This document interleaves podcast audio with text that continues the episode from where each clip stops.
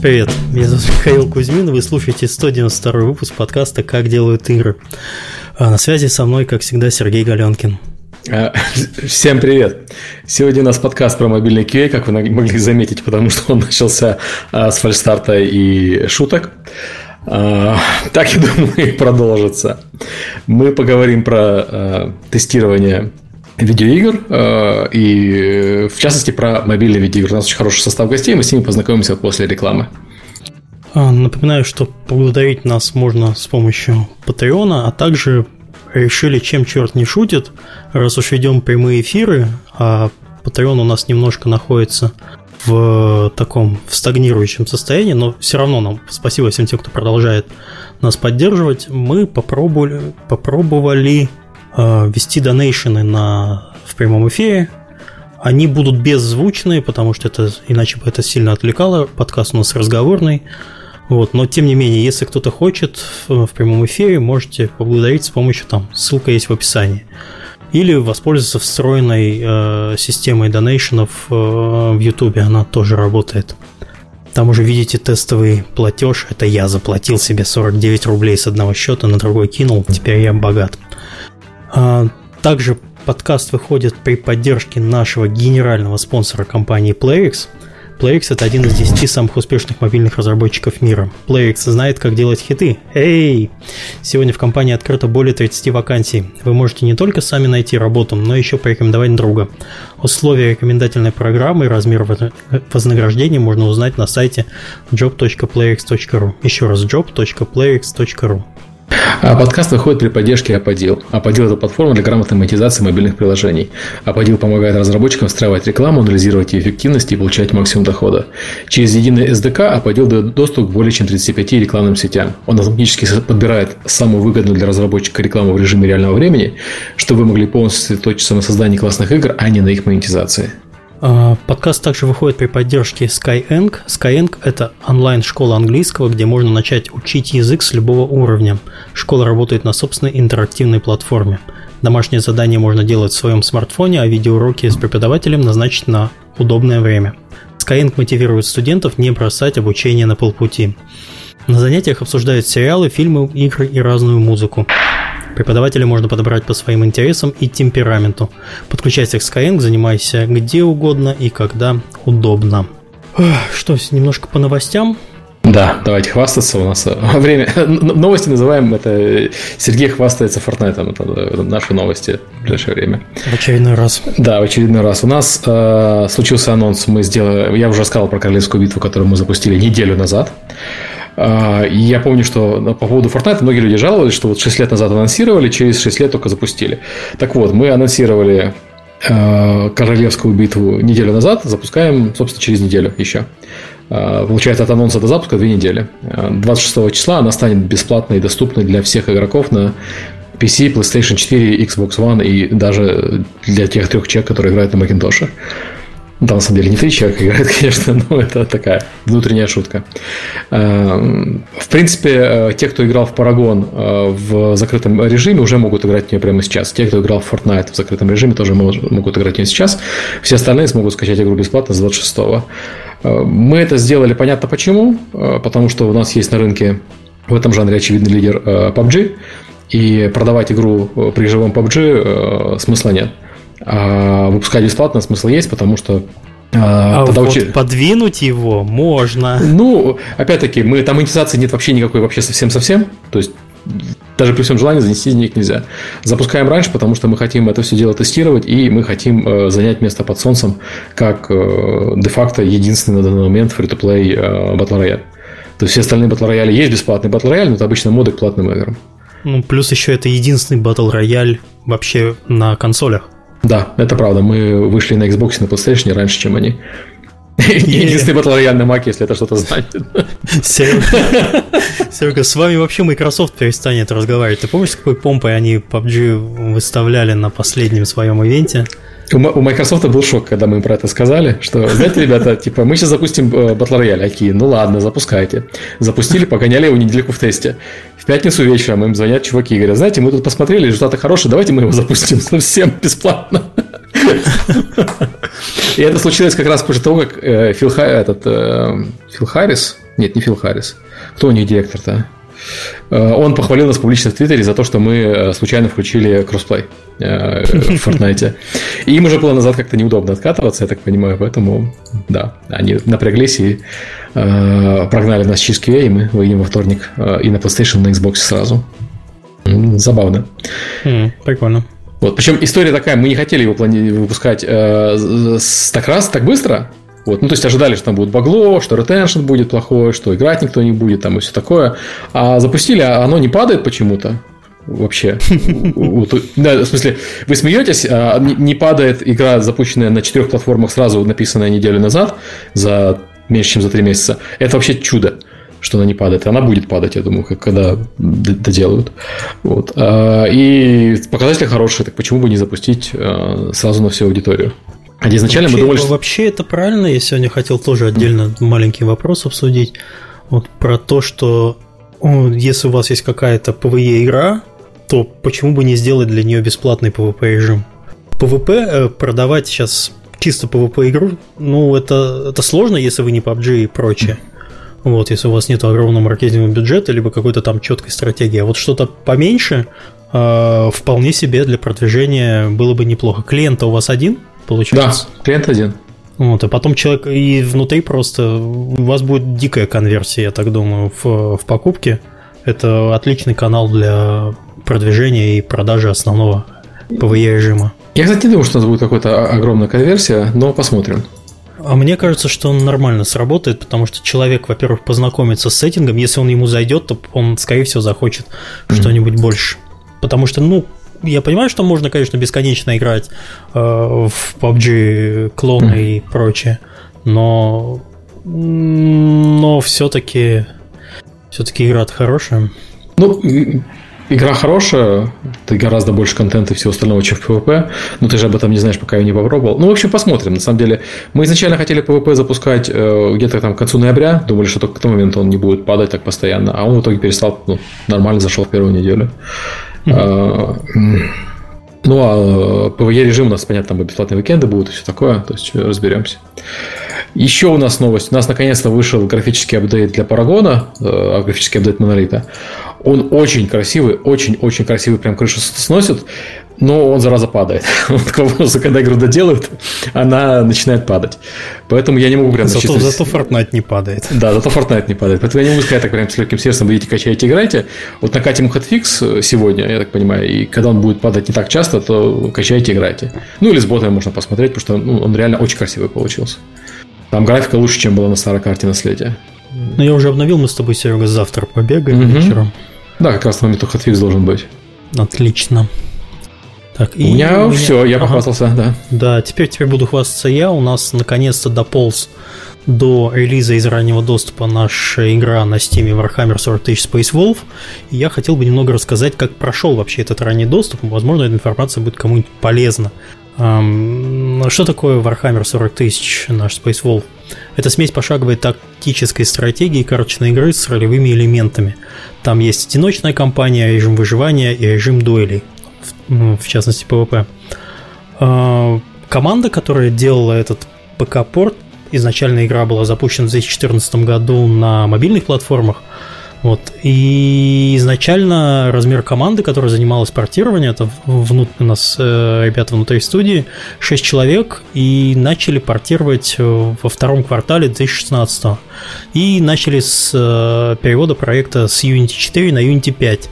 Э, основные изменения, что мы сделали, в отличие от мобильной версии, это очень заметно подняли графоний, она, она больше частиц, больше эффектов, это, естественно, можно себе позволить. А, и более приятная картинка. Ну, естественно, управление, интерфейс. А, и самое главное, что мы сделали, я про это уже говорил, мы отказались от free-to-play механик и сделали игру полностью платной. Потому что по нашему всеобщему мнению запускать э, free-to-play проект на Steam это немножко маленькое самоубийство для небольшой студии. А, Free-to-play там можно только круп, позволить себе крупные, крупным компаниям делать. Ну, free-to-play нормально а на Steam работает только от Valve на самом деле, поэтому да. Ну, да. А, вышли в ранний доступ мы в феврале, то есть э, где-то примерно полгода э, занимало портирование, может чуть побольше. А, и оказалось, что уже, первых, после, уже после первых отзывов раннего доступа а, у нас а, было несоответствие ожиданий. Мы думали, что ПК-аудитория по сравнению с мобильной довольно хардкорная. Но это оказалось не так. Первые отзывы показали о том, что у нас пришли игроки, ну, которые любят немножко попроще – мы это, естественно, учли и начали переделывать под их э, пожелания. Вообще весь смысл запуска в раннем доступе игры был у нас не заработать денег, потому что денег там особо-то нет э, в раннем доступе, тем более на Steam, а была задача показать игру готовую, но там, скажем, с неправильным балансом, э, с, с какими-то недоработками небольшими, и вот мы их там дотягивали за полгода. Вообще рекомендуется э, ранний доступ не затягивать.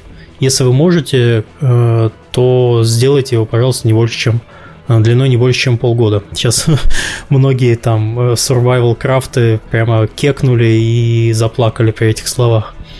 PvP режим на PC, в отличие от мобильной версии, это еще одно несоответствие. PvP режим на PC, в отличие от мобильной версии, у нас оказался совсем не интересен игрокам. Если мы сейчас команда сидит и думает, что с этим сделать. А, и если посмотреть на другие пошаговые э, игры на Steam, включая там тот же XCOM, PvP э, режим там тоже мертвый. И вот мне хотелось бы вот сервис с собой обсудить. Э, почему так происходит? Почему люди не играют в PvP вот в пошаговых? Ну, во-первых, потому что пошаговые игры очень, очень требовательны к э, балансу и прочим вещам. Во-вторых, в принципе, в пошаговые игры люди играют мало в мультиплеере, потому что пошаговая игра – это пазл. То есть, она должна быть крайне быстрой, чтобы в нее люди играли. Вот. Ну, плюс матчмейкинг, опять же, если у тебя синхронный, синхронный PvP, то это вообще невозможно, потому что синхронный PvP предполагает, что ты должен в игру, в партию играть на полчаса хотя бы. Угу. Это не очень приятно. Ну, Миш, вот там пишут, что. Steam упал, кстати. Я и... сейчас зачитаем, когда начнем, mm. я посмотрю. Не, не mm. так сразу. Вот, может быть, там что-нибудь происходит. Мне это займет mm. довольно продолжительное время обычно. Так что ты будешь работать, а я, а я на, сервере, на сервере копаться. Mm-hmm. Так, в общем, вот мне кажется, что вы правильно сделали, что PvP режим вынесли Э, в отдельную фактически игру, и которую вы раздаете бесплатно. Потому что поэтому я вот думаю, что может быть стоит вообще задуматься, ну и нам в том числе, чтобы вот PvP режим сделать бесплатным, возможно, это принесет какую-то конверсию. Вот. А что по цифрам? А, с, с, чем, с чем мы вообще вступаем в релиз за полгода раннего доступа? Всего было продано 12 тысяч копий. На Steam игра стоила а, если я не ошибаюсь, то ли... О, господи, вот, вот, вот дожил, забыл. То ли 12, то ли 13 долларов. Что-то что такое. 12 а, тысяч копий было продано. Э, в том числе, э, не в том числе, а еще дополнительно к этому 5 тысяч вне Стима на разных площадках. А, игра добавлена с 25 тысяч э, виш-листов. Будем этих пользователей потом доставать при помощи распродаж. Максимальная скидка за это время была вот на летней распродаже 33%. И по сравнению с другой нашей популярной игрой на Steam, у Tempest были результаты раннего доступа примерно на 50% лучше. Но мы вот, если помните, в, э, в прошлом подкасте про Steam мы это очень сильно обсуждали, что Steam меняется. Steam это не статичная штука, и если что-то сработало там в 2016 году, то это не сработает в 2017. Будет все по-другому. Это, это, это получилось и на этот раз. Потому что сейчас на Steam э, тем продуктов там сколько больше? В два раза или в три, по-моему? Ой, даже не в три, ну, сильно больше, сейчас там что-то около 20 тысяч продуктов, поэтому, ну, да. То есть количество продуктов увеличивается, mm. и продавать все сложнее и сложнее из-за большого информационного шума. Вот, поэтому как бы мы не удивлены, но хотелось бы, если честно, получше. Ну, вообще, э, знаешь, Миш, мне что интересно, что э, опытов переноса мобильных игр успешно на Steam очень мало, потому что их местная аудитория сразу же заклевывает. Нас, если помнишь, в подкасте люди говорили, что нужно наоборот переносить. Потому что мобильная аудитория не так относится плохо к, э, к PC-играм, наоборот, хорошо относится, как PC-шная аудитория mm-hmm. к мобильным. То есть то, что у вас получилось, это уже само по себе хорошо. Ну, рады стараться, как, как говорится. Вот. И что вообще нам дал ранний доступ? Э, ранний доступ мы, как я уже говорил выше, не делали ради того, чтобы заработать денег, а делали э, ради того, чтобы узнать, э, что хотят игроки, и в основном поправить баланс. Потому что фри-то-плейные механики, они немножко по-другому должны мотивировать игроков, потому что там у нас есть карты бустеры, которые используются для, ну, для основного игрового процесса. Mm-hmm. Их надо там дотюнивать, там давать либо больше, либо меньше, э, либо, либо, либо что-то такое, чтобы человек был всегда счастлив. Э, не нужно создавать искусственные дефициты, нужно, чтобы человеку просто игра нравилась. Э, и, соответственно, вот такой вот способ раннего доступа делает разработку более веселой. У нас э, мы общались э, с, с игроками, э, игра стала, то есть разработка стала более комьюнити-ориентированной, так что это полезно.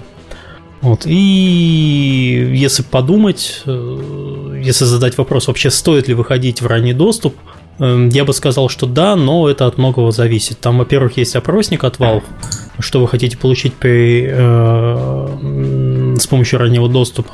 Основное желание заработать денег здесь уже не работает. Скорее всего, вы можете даже создать негативную картину, если вы выложите недоделанный продукт, э, и вам придется очень много объяснять. Вы должны четко представлять себе, что вы хотите э, с этим получить, так что три раза подумайте. Ну и сейчас вот буквально, наверное, где-то час назад, по-моему, у нас обновилась игра на Стиме, и вот сейчас будет что-то более интересное, мы надеемся что игра будет еще продолжать развиваться, что мы будем э, ее продавать еще очень-очень долго. И там так, где-нибудь сделаем. А вы не думали назад выкатить эту версию на мобилке? А, делюкс обновленную без фритуплея? Ну, хотя бы на iPad, понятно, что на Google ее никто не купит. Да, на, на, про, про Google я вообще, да, у нас да. забавная история. Там тоже нас в следующий подкаст расскажем, mm-hmm. чтобы не затягивать. Э, идея, кстати, хорошая, выпустить его как премиумный продукт – только на мобилке, но меня руководитель проекта убьет за такую если она понравится. А потом ту версию портировать на Steam. Так и будем шататься туда-сюда, Серега. Нет, ну вот, ну не знаю, вот я же говорил, что у нас на самом деле несоответствие идет, например, по режиму в PvP. Mm-hmm. PvP режим у нас э, в Warhammer на, моб- на мобильной платформе это основной драйвовый mm-hmm. режим у нас люди в него играют больше, чем в PvE даже. То есть в PvE там что-то быстро проходится, и потом люди сразу же переключаются на PvP.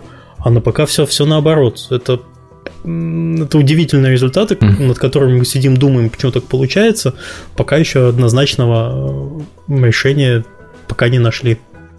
Окей. Okay. Вот. Ага, все. Ну, наверное, все это тогда про наш замечательный э, Warhammer. Ты пока рассказывал, я, я, я, я, я с ним спай поднялся. А что случилось? За запрос завис в базе. А, ну понятно. Вот. Ты его кильнул, молодец. Ага, да. Я кидать процессы я умею, это, это не страшно. Бани, и банить игроков. Все да, верно. Да.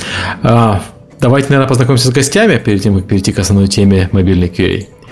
У нас в гостях а, Максим Железный, а, Lead QA Trinity Digital. Максим.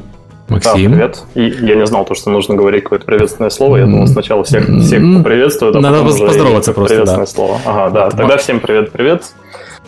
А, замолчать. А, да. И замолчать. Андрей Волдуев, Head of QA uh, Playrix. Всем привет. И Олег Константинов, Mobile QA Apps Ministry. Привет, привет. Мне, кстати, интересно, у вас Apps Ministry, Ministry в каком э, значении этого слова? Ну, которым министерство. А, окей. Просто я подумал, что ну, бывает и, и другое, которое э, миссионерство, и миссионерство, и вы такие миссионерствуете. Окей. Ну, до стран третьего мира пока не дошли. Okay. Давай я еще, Серега, забубню про наш конкурс. Да, мы... Да. Да, мы продолжаем разыгрывать билеты на той конференции осенние за лучший вопрос. Вопросы можно задавать по теме, вот начиная фактически с этого момента. Я их буду копировать, отвечать на них будем э, в конце выпуска. Э, это билеты на White Nights в Москве, который пройдет вот уже буквально через пару недель 10-11 октября. Casual Connect э, в Киеве 24-26 октября и DevGam в Минске 16-17 ноября. Э, на White Nights будет экспозона со спонсорами выставкой разработчиков, порядка 60 мини-стендов, которые предоставляются бесплатно. И конкурс Indie Game Cup. Э, White Nights, конференция White Nights, это международная бизнес-конференция, Э, посвященной разработке и продвижению игр на всех платформах. Она проходит три раза в год. А Casual Connect – это бизнес-конференция для разработчиков игр, которая проходит вот уже более 10 лет. Киевский ивент пройдет под лозунгом «Восток встречает Запад» и соберет более тысячи представителей индустрии в выставочном центре «Парковый». В трехдневной программе 80 международных спикеров, 50 финалистов международного Showcase, Экспо, а также три эпические вечеринки. Э, и, конечно же, билет на ветеранов нашего подкаста DevGam, э, на котором ожидается до 2000 участников. Из новинок э, добавился тип билета Экспо, который подходит всем, кто просто хочет посмотреть выставку игр, посетить стенды компаний спонсоров. Если вы хотите поделиться своим опытом, Серега, хорош шуметь. Я это я просто в, в, в предвкушении опыта. Ты уже копытом бьешь, я смотрю. Хорошо. Если вы хотите поделиться своим опытом, то еще можно подать заявку на доклад на Девгам. А прием игр на выставку, конкурс и геймлич уже открыт. Я буквально письмо то ли вчера, то ли сегодня получил. Так что мы тоже, кстати, хотим подать парочку проектов там на, на всякое. А, более подробную информацию можно найти на сайте DevGam и, конечно же, призовой фонд в 30 тысяч долларов от компании Tiny Build и нашего постоянного гостя Алекса Нечепорчика. Соведущего. Да, напомню еще раз условия, как уча- поучаствовать с вопросом в конкурсе. Надо написать в начале э, своего вопроса слово конкурс, двоеточие, и дальше задавать, э, собственно, его. Желательно, чтобы ваш вопрос был по теме подкаста, потому что отвечать на всякие пространные вопросы не очень интересно, потому что отвечаем мы все вместе с нашими экспертами гостями, и поэтому давайте останемся в рамках приличия. И если ажиотаж будет такой же, как в прошлые выпуски, я где-нибудь там через полчаса прикрою эту лавочку и буду разгребать вопросы. Вот, старайтесь, чтобы вопросы были содержательные, интересные и, главное, трендовые. Посмотрите, какие вопросы у нас обычно выигрывают. Маленькая подсказка. Все, давай, наверное, познакомимся с нашими гостями. Э, Максим, расскажи немного про себя, как ты дошел до жизни такой. Да, в этот раз я не забыл отжать микрофон, поэтому, mm-hmm. пожалуй, расскажу. Так вот, а, в принципе, история стандартная. По большей части а, тестировал не игры и до сих пор тестирую не игры по большей части, но поскольку у нас Trinity Digital компания по разработке вообще любых мобильных приложений, то частично туда попадают и игры. Собственно, как-то вот так и выходит. Каких эпик story, наверное, рассказать не смогу, как попал через постель и все в этом духе. Ну, через а, постель ты в подкаст к нам попал. Ну, это другое. Ты меня спросил, как я в Киеве попал, а тут это уже совсем другая история. Вот, поэтому, да, все достаточно тривиально и просто. А, компания занимается мобильной разработкой и частично игр тоже. Так что вот так. Окей, хорошо. А, Андрей? Ну, в Киеве, как и все. Ну, как не все, а многие пришел случайно, бывший сисадмин Икей, узнал, что у нас есть крутая геймдев-компания в Вологде. А, и а дай попробую в тестирование микрофоны. Микрофон. Магнитофон у меня на прошлой работе в первый же день взорвался, думаю, пойдет. И с тех пор я уже как три года в тестировании. А, Олег? Ну, у меня ситуация абсолютно инверсивная по сравнению с основными ребятами в геймдеве, то что обычно из тестирования идут там менеджмент или геймдиз. Вот у меня получилось, что я из геймдиза пошел в тестирование стартовал я в компании, которая занималась хопа проектами, понял, что это немного не мое, ну и вот перешел в мобильную разработку, как и Интересно, у нас обычно все топят за то, что вот вы, чтобы попасть в игровую индустрию, давайте вы пойдете, не знаю, в, техподдержку или заниматься тестированием. Не, ну еще есть вот, комьюнити менеджмент. Да, потом куда вам путь? В, в геймдизы, а у тебя все наоборот. Ну, вот Ты что, на пенсию, что ли, вышел, я так понимаю? Ну, к сожалению, пока нет. К сожалению, но уже близко к тому. То есть после вот сначала геймдис, потом тестирование, а потом пенсия. Прекрасно. Замечательно. А кто у нас расскажет вообще про тестирование в целом и как, э, чтобы слушатели примерно представляли, что это за процесс такой и зачем все это нужно? Кто начнет? Ну, могу я, наверное, сказать. Как, mm-hmm. собственно говоря, это так примерно выглядит вообще во всей индустрии. Обычно сейчас с приходом agile а, тестировщик начал принимать более такое активное участие в процессе. То есть если раньше по waterfall а, тестировщик был такой финальным фильтром, который принимал на себя уже практически готовый продукт и говорил, что так, что не так, а, было не очень круто, потому что, как правило, продукт уже приходил с такими вещами, которые нельзя будет изменить, или если их надо менять, то менять продукт полностью. Вот. С Agile все стало попроще, получается, тестировщик на большем количестве процессов внедрен, и, а, ну, по сути, он также, тестировщик продолжает проверять то, что ему выдает разработчик, но итерациями. Поэтому а, примерно сегодняшний тестировщик выглядит как человек, который а, общается с командой, дает ей советы по улучшению продукта, чтобы он работал как можно более качественнее и грамотнее, а, смотрит но на продукты, которые ему выдаются, дает по ним обратный фидбэк и на будущее дает какие-то более релевантные советы по тому, как этот продукт лучше сделать, чтобы он радовал пользователя в итоге. Смотри, такой вопрос, он немножко на грани. Uh-huh. Должен ли вообще тестировщик лезть в геймдизайн игры или куда-нибудь туда, если что-то не работает? Как его за это бьют или нет? А, я думаю, что ты правильно подметил, что это такой пограничный момент, потому что зачастую геймдизайн а, является функциональностью продукта. А, а поскольку тестировщика в первую очередь интересует именно проверка функциональности, то а, если геймдизайн работает не так, как нужно, он, а, можно сказать, сломан, то да, тестировщик должен участвовать в этом проекте, в этом ну, кажется, совсем не, не конфликтует вообще с, э, с геймдизайнером, которые очень часто довольно м, такие ну, резкие, резкие, mm-hmm. не резкие, но люди, которые вот у них вот я вот так вот придумал, так и будет. Ну, смотри, здесь, в принципе, а, можно даже провести параллель практически с всеми видами, не обязательно с играми, а вообще с любым видом а, софта, который происходит. То есть, э, либо это геймдизайнер, либо это просто дизайнер а, самого приложения. Если, ну, естественно, дизайнер человек, который в первую очередь создает продукт, какое-то обрамление создает, и у него есть свое видение того, как это должно быть и работать. А после того, как он отдает это разработчику, разработчик все равно отдает ему какой-то фидбэк. Там, допустим, это невозможно реализовать, или это будет возможно реализовать, но э, это будет слишком сложно, и мы затратим огромное количество ресурсов, поэтому давайте сделаем чуть по-другому, э, и продукт будет, может быть, не такой, как вы себе это видите в идеальной картине, но при этом э, принесет нам большую выгоду. Тестировщик примерно такую же позицию занимает. То есть, если он видит, что что-то прошло через разработчика, но при этом в итоге может попасть к юзеру сломанным, а, он должен дать этот фидбэк. А, и тут тоже важно заметить то, что тестировщик, ну, он как такой перочинный нож, он должен а, во всем разбираться и быть немножечко разработчиком, немного тестировщиком, немного геймдизайнером.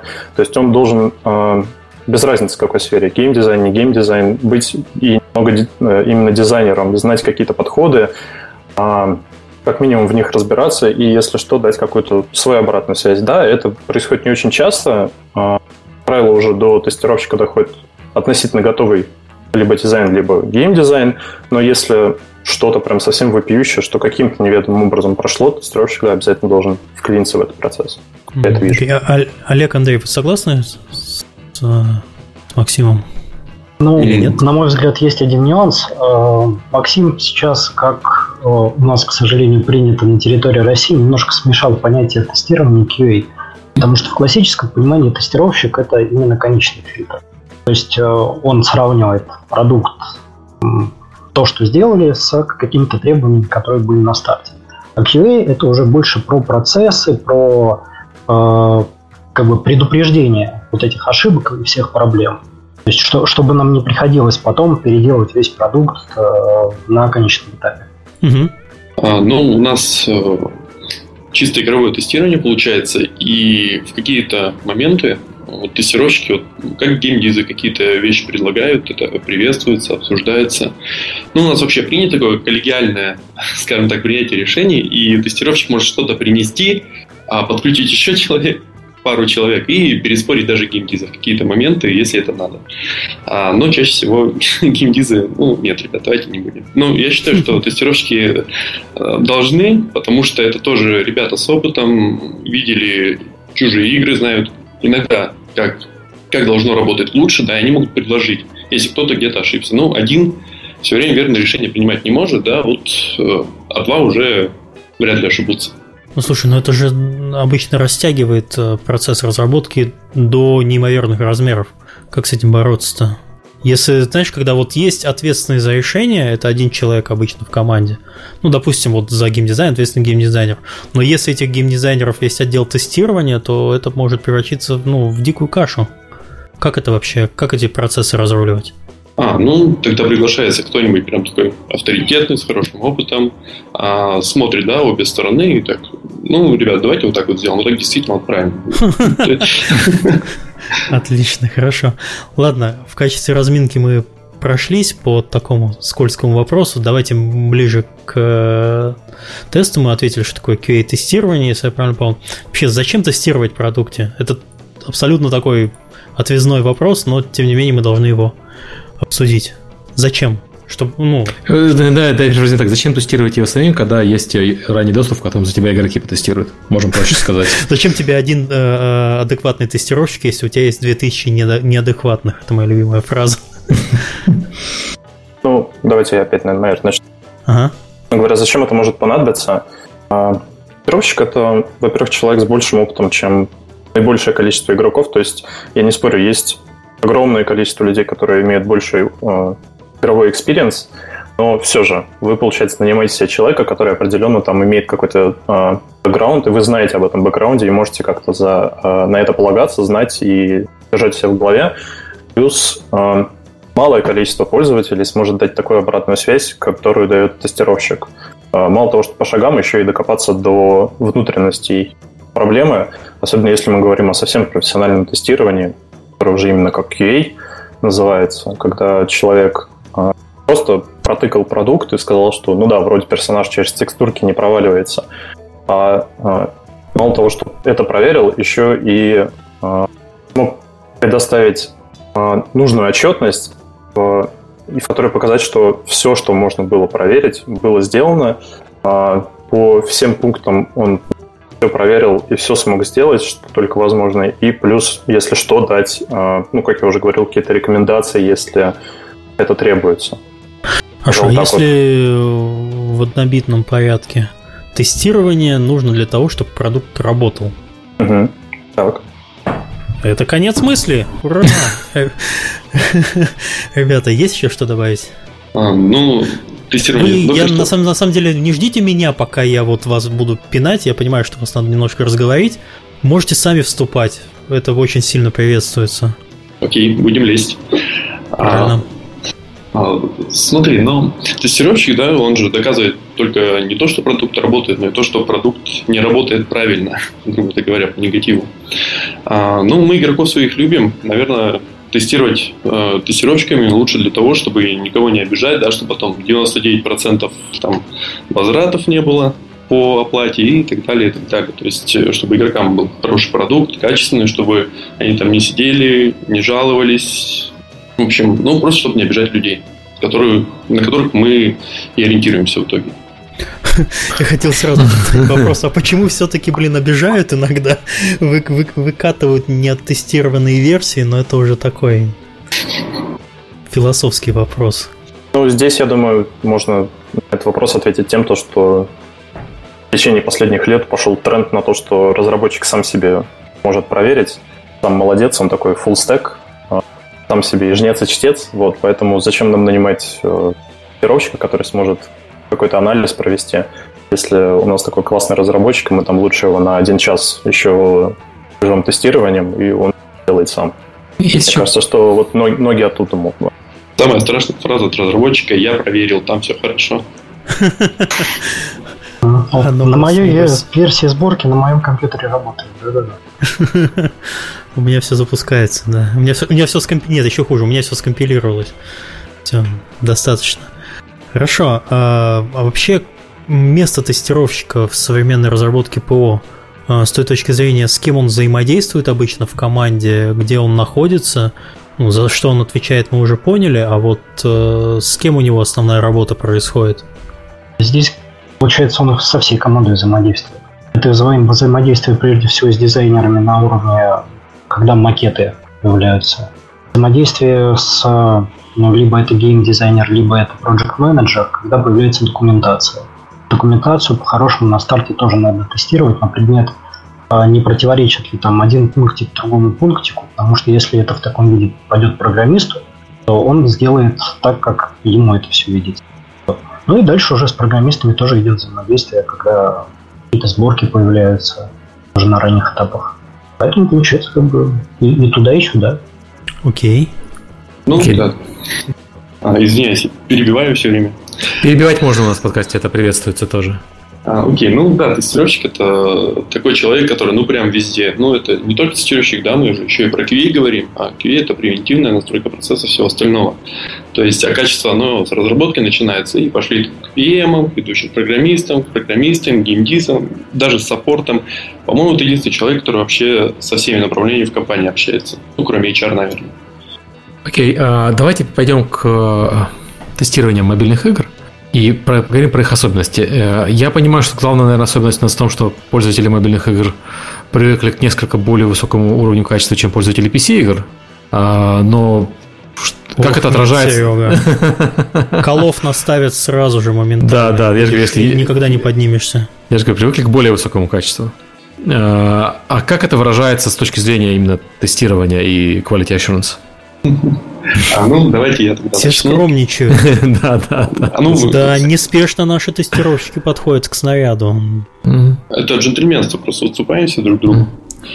А, в общем, тестирование мобильных, да, осложняется в первую очередь это вот таким огромным зоопарком устройств, да, это и то, что мобильная платформа, там не всегда можно резко патчик выкатить на том же iOS, там денька три подожди, а игра уже умрет. Ну, и все в этом духе. То есть э, а, ну и авто, автотесты тоже, да, как бы посложнее в мобильном тестировании разрабатывать и прям такое нетривиальная задача. Нет, ну есть же еще технический сугубо момент.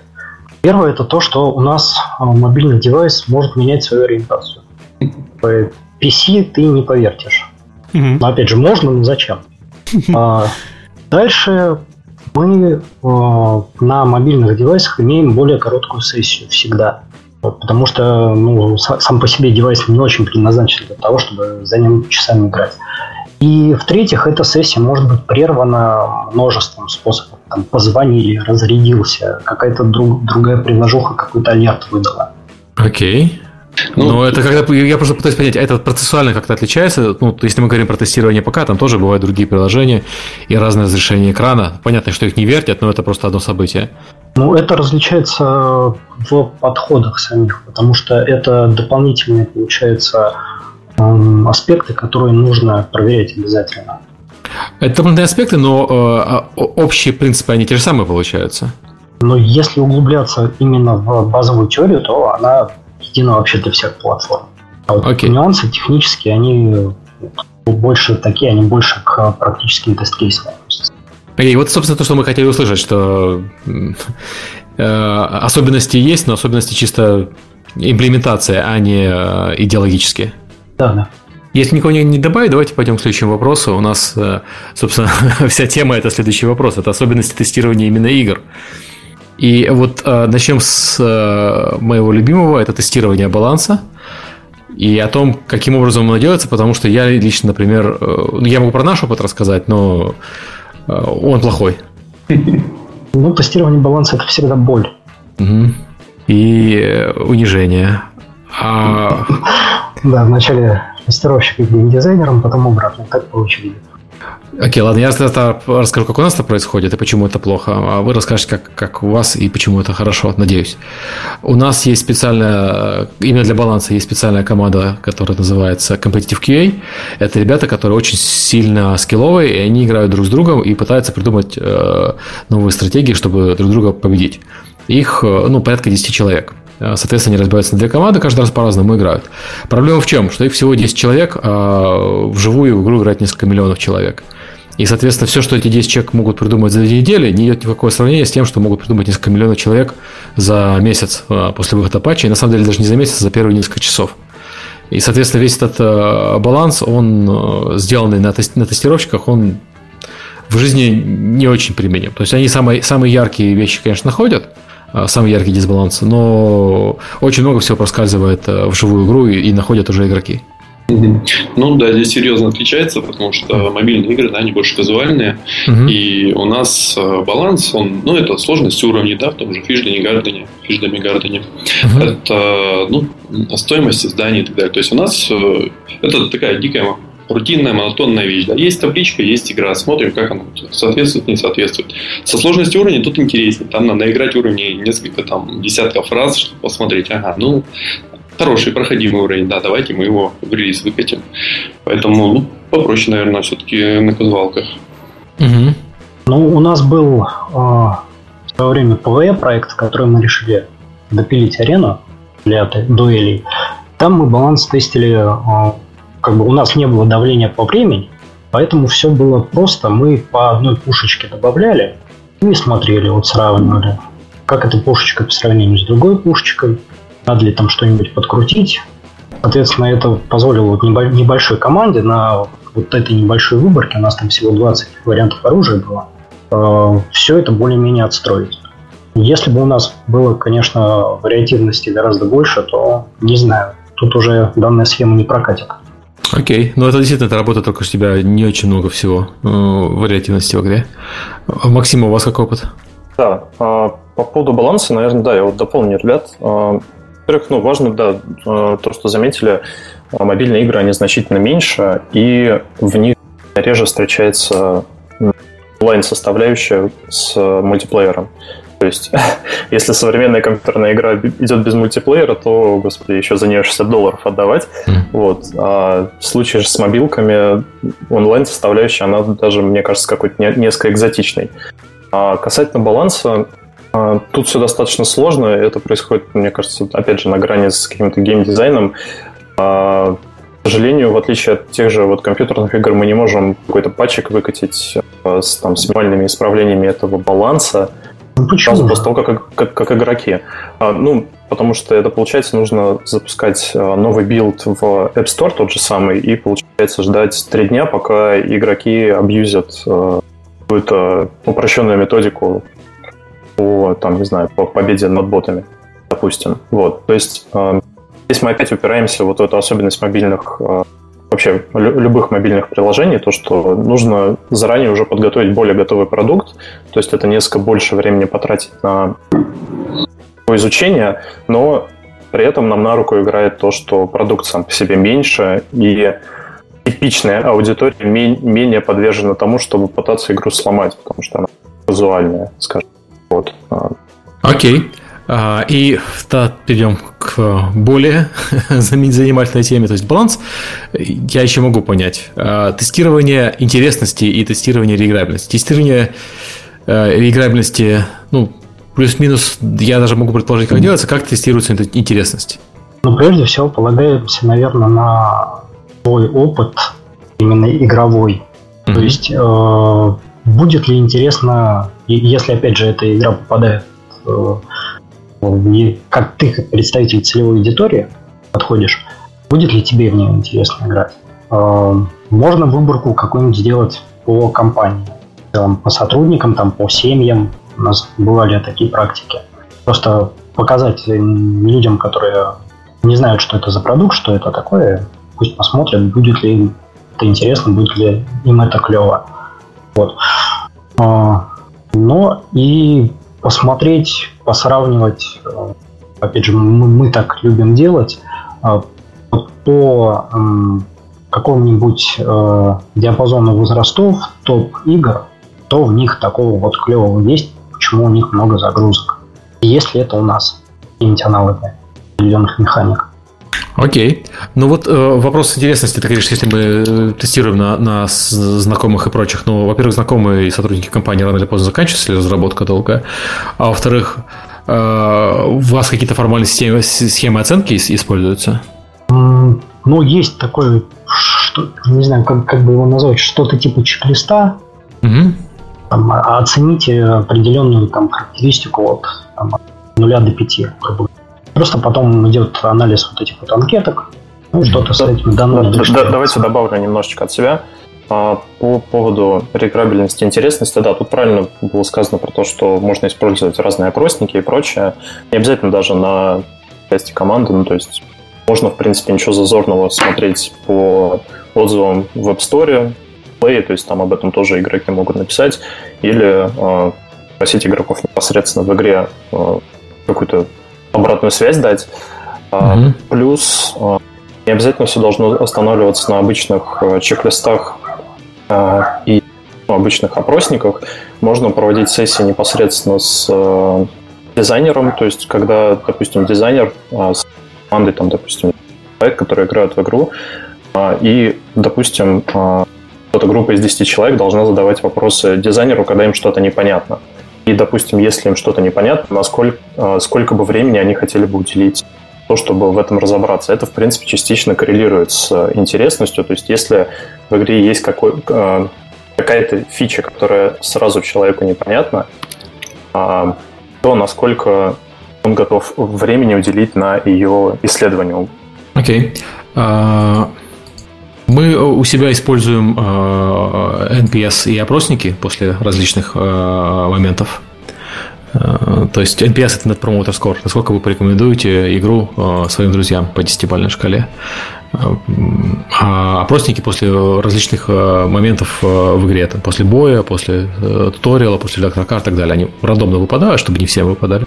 И мы на это смотрим. Потому что есть ощущение, что у самих разработчиков глаз замыливается от, от долгой разработки. Не всегда понятно, кто, кто что делает. Окей. А, тестирование дизайна и юзабилити – такая часть сложная. Такая на грани прям. Да, прям да. Вот какие э, советы могут быть?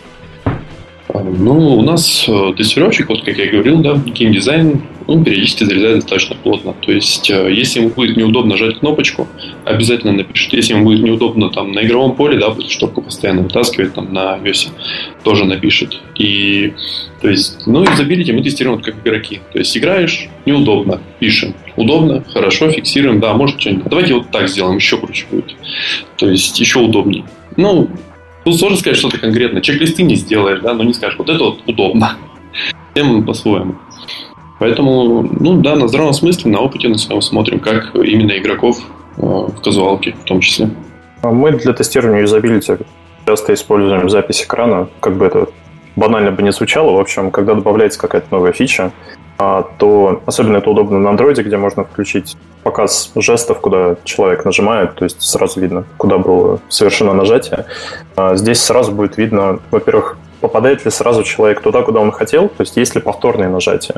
А во-вторых, после того, как видео записано, можно это посмотреть, понять какие-то типичные пользовательские workflow и например, представить, как его можно было бы оптимизировать. Ну, то есть, условно говоря, если пользователю нужно для того, чтобы там воспользоваться фонариком, зайти в менюшку, из менюшки перейти в какой-то отдельный кармашек и там уже вытащить фонарик и на него еще нажать, то это плохой workflow, потому что, там, допустим, пользователю нужно этим фонариком пользоваться очень часто.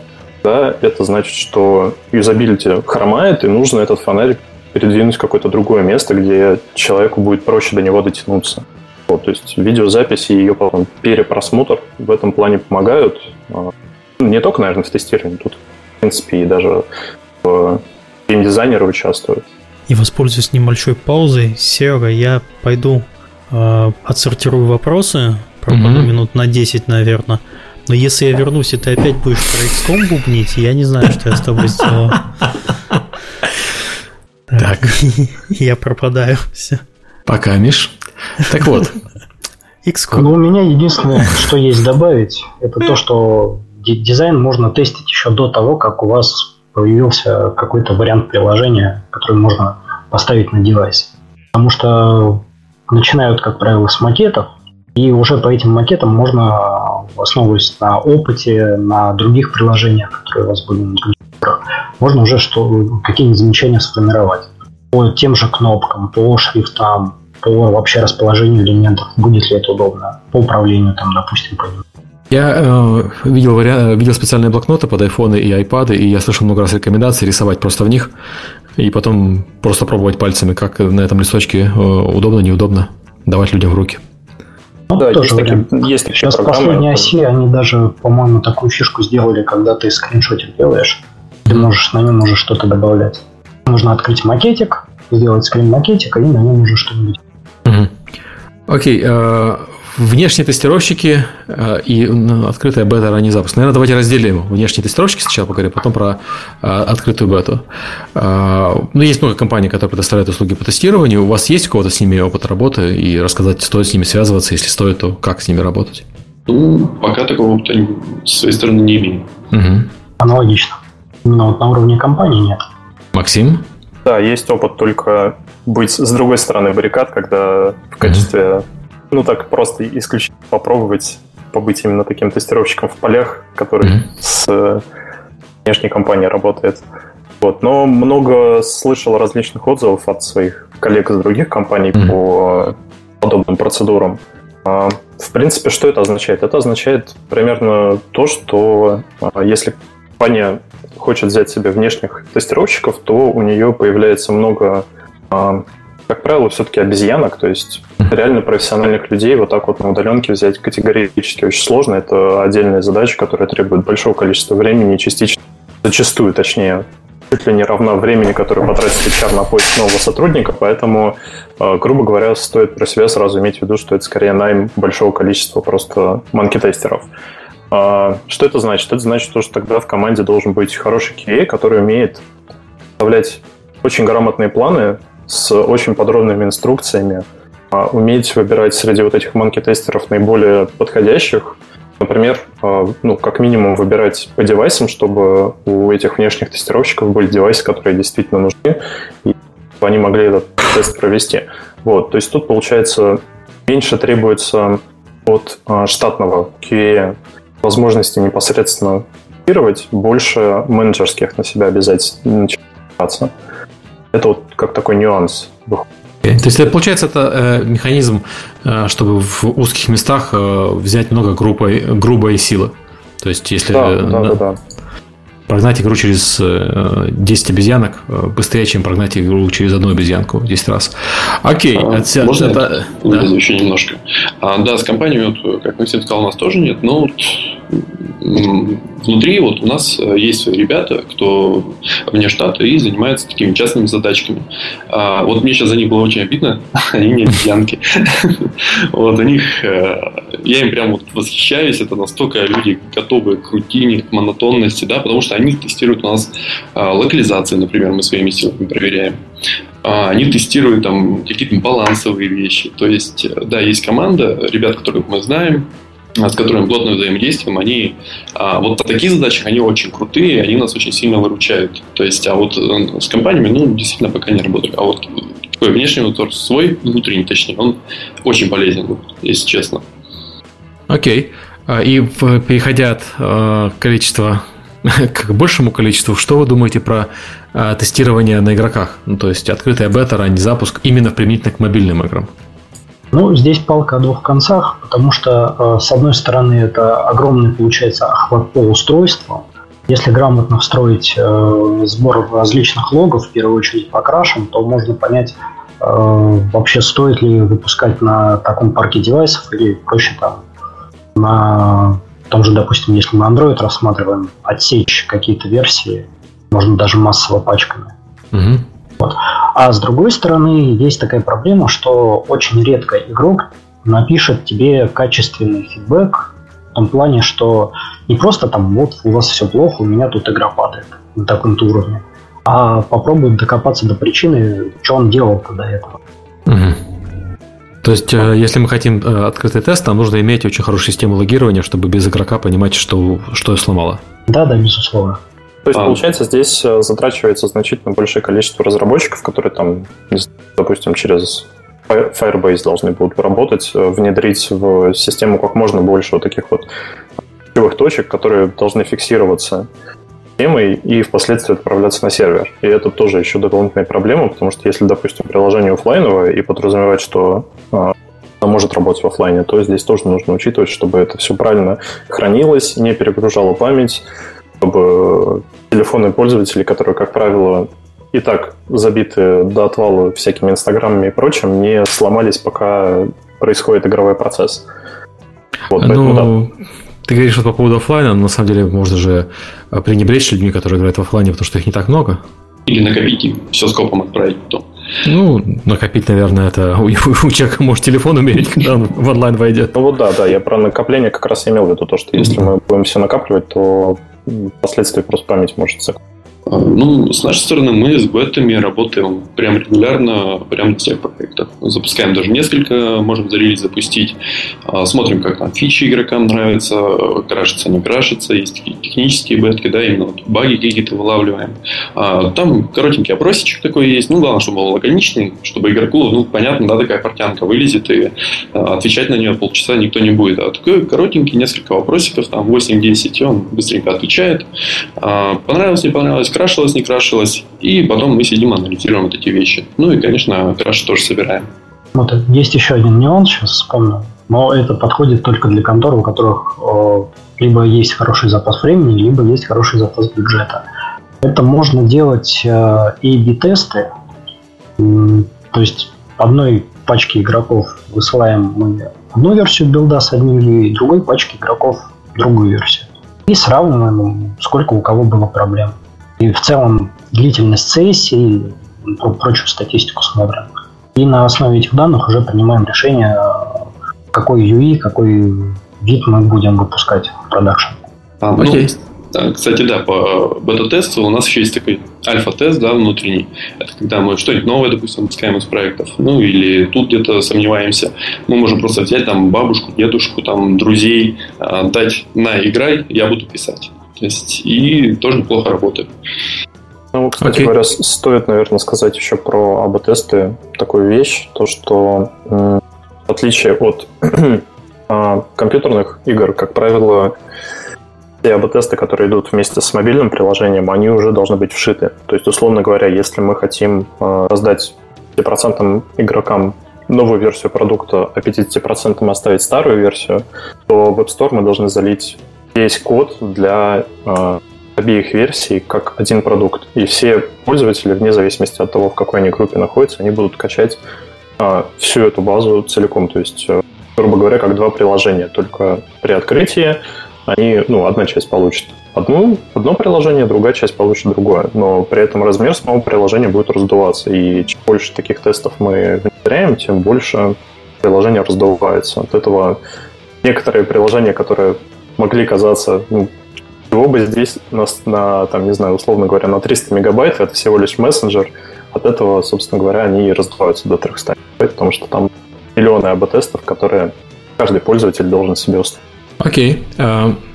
Uh, вопрос от слушателя по имени Олег Чумаков, я так понимаю, про тестирование AR и VR uh, игр. Ну, опять-таки, к мобильным вещам. Ну, у нас такого нет, пока не планируется. Угу.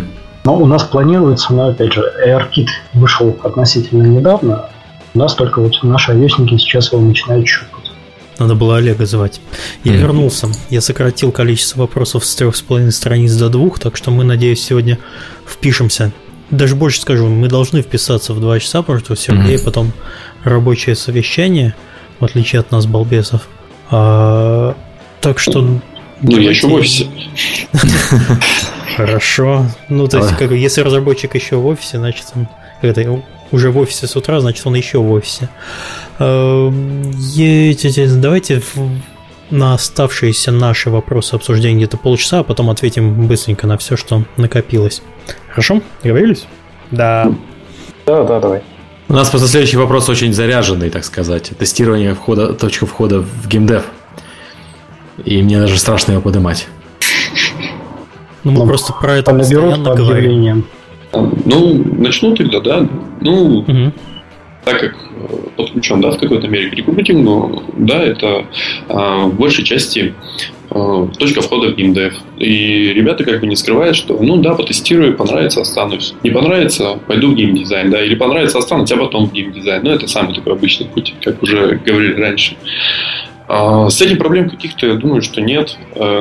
В какой-то мере я согласен, что да, навыков, как правило, надо немного меньше, но все равно нужны, да, как минимум техническая подкованность, она важна. Э, не супер обязательно, да, вот на старте можно наверстать, но вот просто это будет очень хорошая помощь э, самому себе э, при первой же адаптации. Поэтому, ну да, это точка входа. Ну, кстати, хотел немножко уточнить. Ну, вообще, я так понимаю, точкой входа называют те специальности, которые не требуют какой-то специальной квалификации. Э, но ты уже назвал, что нужна техническая подкованность. Но я понимаю, что гуманитария, скорее всего, на тестирование не возьмут, потому что он нормально даже баг записать не может техническим языком, так что чтобы его понял программист. Зато так как что... красиво он его может оформить. А вот тут э, я видел такого геолога, у которого я Unix сам учился. Кого ты ведь геолога? Геолога, который, который учил меня Unix сам. Linux сам. Класс.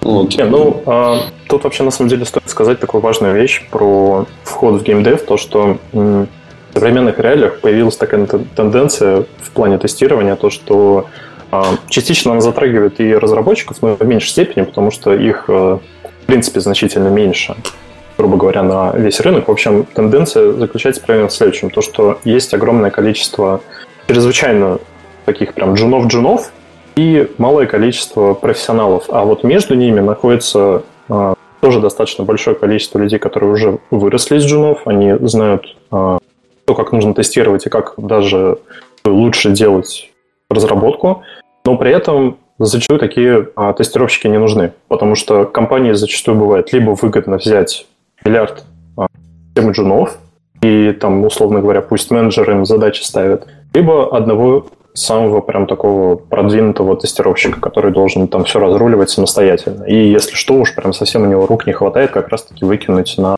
внешнее тестирование. То есть вот эту тенденцию, по крайней мере, я и несколько моих коллег заметили, то, что вот эти вот тестировщики, условно говоря, среднего класса начинают терять менее интересны для компаний за последние вот несколько.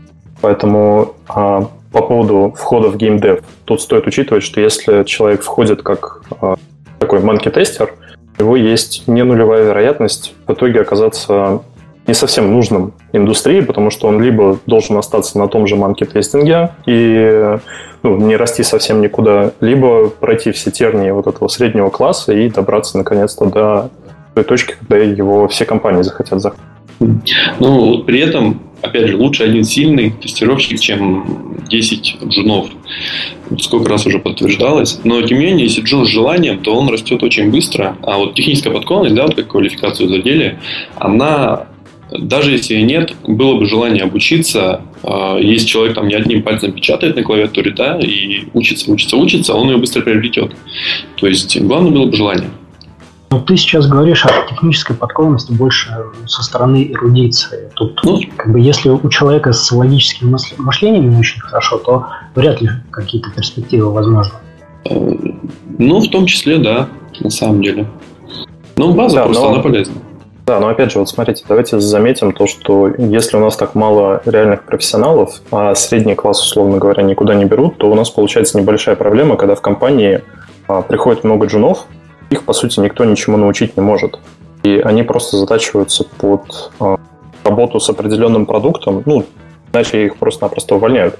Вот. Но при этом, как э, тестировщик в целом, он не приобретает фундаментальных знаний, он не становится интереснее от этого для других компаний. Он знает, условно говоря, как тестировать продукт А в компании, в которой он работает, но как тестировать вообще все продукты для разных компаний, он не научается.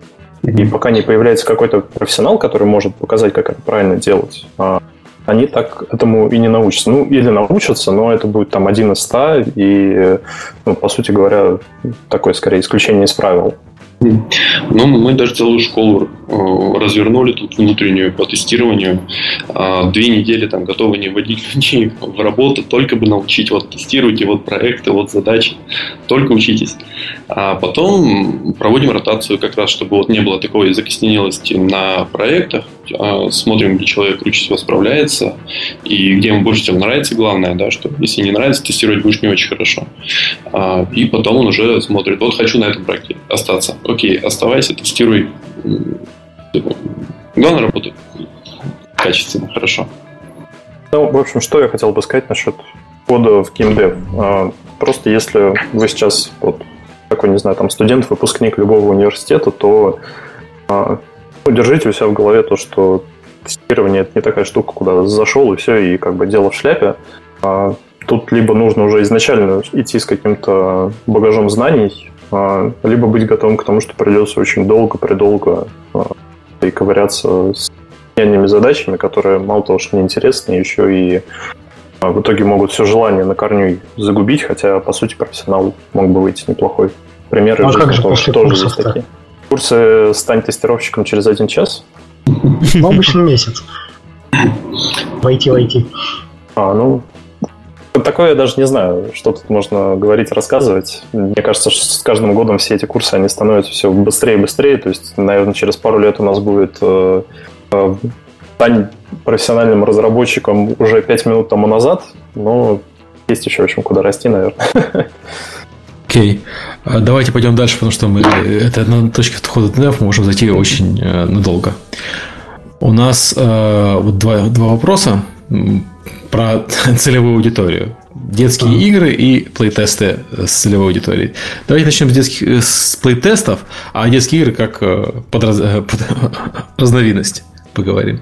Ну давайте я начну, uh-huh. так как я, я все-таки это носил. Uh-huh. В общем, представьте себе ситуацию, что офис, допустим, пятничка, чтобы было интереснее, и пять бородатых мужиков э, обсуждают вот, баланс, геймдизайн, все такое клевое, игры для семилетних девочек. Вот, Типичная картина. Ну, в нашей компании типичная. Вот. Э, соответственно, чтобы понять вообще, а надо ли это семилетним девочкам, мы периодически устраиваем плейтесты. У нас есть договоренность с э, детским центром, что мы к ним приходим, там детейшек занимают аниматоры, мы маленькие группки этих детишек периодически подцепляем, даем им девайсы, все это фиксируем параллельно на видео и вообще смотрим, как они в нашу игру играют. Есть ли у них какие-то там проблемы. Понятно ли им управление, понятно ли им вообще, что в этой игре надо делать, интересно ли вообще в нее играть. Потому что если у вас есть как минимум две точки записи, очень можно просто и легко получить э, фидбэк в плане вообще смотрит ли у тебя ребенок на экран вот этого там, допустим, айпада, или ему вообще пофиг, что там происходит, ему лишь бы быстрее куда-нибудь свалить. Это позволяет потом на основе всех этих данных э, понять, э, нужно ли в игре что-то менять. У нас очень часто после плейтестов мы кардинально меняем сложность. Там, делаем более дотошные, более понятные туториалы, потому что с этим тоже очень часто возникают проблемы. Детям трудно, если у вас быстрый туториал, в котором особенно много текста. Вот если вы делаете детские игры, не, не надо текста. Максимум анимации, максимум стрелочек, не надо ничего буквами объяснять. А, и желательно ну, по три повторения конкретного действия делать, чтобы ребенок именно понял, что от него хотят. И запомнил это, чтобы он дальше смог э, уже с этим экспириенсом играть. Окей. Okay. вещь очень полезная. А у кого-то есть другие замечания? Да, здесь мы на самом деле, когда разрабатываем игры для детей, встречаемся вот с той проблемой, с которой встретил, э, встретила киноиндустрия за последние несколько лет, а именно э, как ей общаться со своей молодой аудиторией. То есть, э, когда мы нам кажется то, что это слишком просто, ой, наоборот, слишком сложно, и ребенок это не поймет, то э, нам тоже нужно про себя иметь в виду то, что мы зачастую детей недооцениваем. А, безусловно, тесты показывают очень большое количество фидбэка и позволяет это дело оптимизировать, но а, просто важно заметить то, что когда мы разрабатываем игры для детей или а, снимаем фильмы для детей, ну, тут, в принципе, примерно одинаковая ситуация, нужно понимать, что мы работаем не просто с каким-то глупым человеком, который ничего не понимает, и нужно ему все максимально прям разжевано дать. Тут скорее про то, что нужно понять, как игрок взаимодействует с игрой, а, настроиться на его язык и построить игру на том языке, на котором он общается, а не просто упростить все элементы, которые используют, грубо говоря, взрослые а, по максимуму. А, собственно говоря, ну, здесь вот отличным примером, наверное, тот же самый Майнкрафт, можно назвать, который у детей пользуется необычайным спросом. То есть он не пытается такими красочными картинками разрисовать, что ух ты, как классно, все весело, и игра закончена, нажмите X, чтобы повторить. Тут скорее про то, что пользователям общаются так, что ему все понятно, но его при этом не выставляют идиотом. И в таком случае игра становится не только интересной для ребенка, но и для взрослого, который, скорее всего, с этим ребенком в этот момент играет, ну, с высокой долей вероятности. А, и ну, что в итоге получается, что игра должна пользоваться большим спросом, чем если мы бы просто бы пользователя заставляли таким дурачком. Здесь, Максим, ты говоришь, это больше подходит под целевую аудиторию как раз в районе от 7 плюс. Если у вас аудитория моложе, то есть 3 плюс, не дай бог, еще меньше, то там, во-первых, должна быть, наоборот, как можно более простая реализация геймплея и как можно более сочная графика. Потому что ну, в основном родители такие игры детям дают по двум причинам. Первое, чтобы он чему-нибудь научился. Второе, чтобы он чем-нибудь позанимался, пока там маме надо что-нибудь приготовить, чтобы он там не убился. Окей. Okay. Да, я, да я, я, я не спорю, что это так, но тут это скорее было как форма замечания, то, что тоже не стоит при разработке игры ударяться в совсем какие-то абстракции про что ребенок совсем не смышленый и ничего не поймет. Даже в три года он уже понимает какие-то вещи, и слава богу, как правило, на начальном этапе взрослый все равно находится с ребенком и, ну, хотя бы смотрит вообще на там первые 15-20 минут. И за эти 15-20 минут он уже может показать ребенку, что где как можно нажать, если мы это не учли в разработке. Ну, у нас сугубо детских игр нет, но они рассчитаны и на взрослых, да, что и ребенок зайдет, там не на сильно ничего не поиграть может. А, в принципе, они достаточно простенькие, туториалы тоже такие, достаточно легко воспринимаются. Но не сказал бы, что прямо адаптируем детей. Могу ошибаться, на самом деле, может быть, где-то и адаптирую. А, но плейтест вот тоже используем. А, не сказал бы, а, что прям супер полезно, даже пообщался по этому поводу специально перед подкастом. Все равно показывают именно вот те вещи, которые и так э, выпячивали, да, вот то, что мы сами видели, но может что-то новое и принесет. Вот, как правило, уже известно подсвечивает. Окей. Okay. У нас осталась только секция риторических вопросов. Я не уверен, что мы хотим про нее подробно э, пройти, но один важный вопрос, мне кажется, стоит ответить. Может ли тестировщик игр не быть геймером?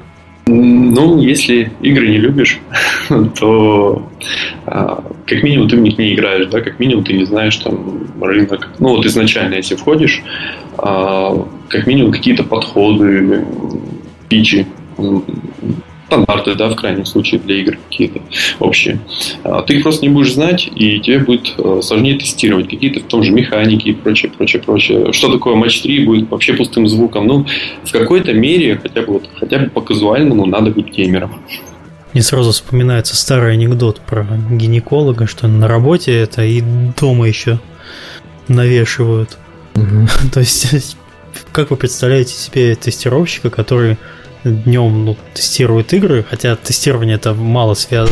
мало связанный процесс э, с получением удовольствия во время игр, но еще и домой приходит, и а, а там, не знаю, не знаю, я больше скажу, клеит. Я в наши игры играю еще. А Каждый день. Меня это все довело до того, что я периодически баг-репорты в студии пишу. Приходишь, садишься, у тебя там что-нибудь отваливается, такой, да. Только что студии, занимался этим 8 часов. Сторонние студии, то есть те игры, которые да, ты... Да. А в плане не быть геймером, ну, в принципе, если это джун, и, как уже упоминали, любимых манки-тестеров, в принципе, можно. Потому что по инструкции тестить можно и без любви к геймдеву, и без понимания. А вот чтобы развиваться дальше в индустрии, придется. Но опять же, геймерам, если играешь э, в чужие игры, да, можно какие-то баги отловить, как тестировщик, а потом повторяться. Вот пару раз у меня такое было, что достаточно критичный баг э, именно на функционале таком важном, который баланс даже нарушал в игре, э, повторялся сперва у конкурентов, да, я ну, поиграл, пришел к нам, и где-то через полгодика он к нам такой же баг прилетел. Смотри, кстати, на не будет ли мешать опыт геймера Э, обходить подсознательно какие-то такие, ну, шероховатые места. То есть ты опытный, ты взял, что-то прошел, а если бы у тебя не было этого определенного опыта, ты мог бы, мог бы здесь споткнуться и об этом сказать. А тут, наверное, от стиля игры больше зависит. Вот я и в игры играю так, чтобы и за стены вылететь, и там, э, умереть там, где не надо. в начале игры, где еще туториал. Я помню, я как-то, да, я в туториале как-то умер в одной игре. Не буду называть, что это за игра. И сломал ее полностью. Видимо, разработчики не подозревали, что кто-то может умереть в туториале. Ну, а тут, важно, просто, да, тут, наверное, важно указать то, что мы когда тестируем игры, мы немного с другой целью подходим.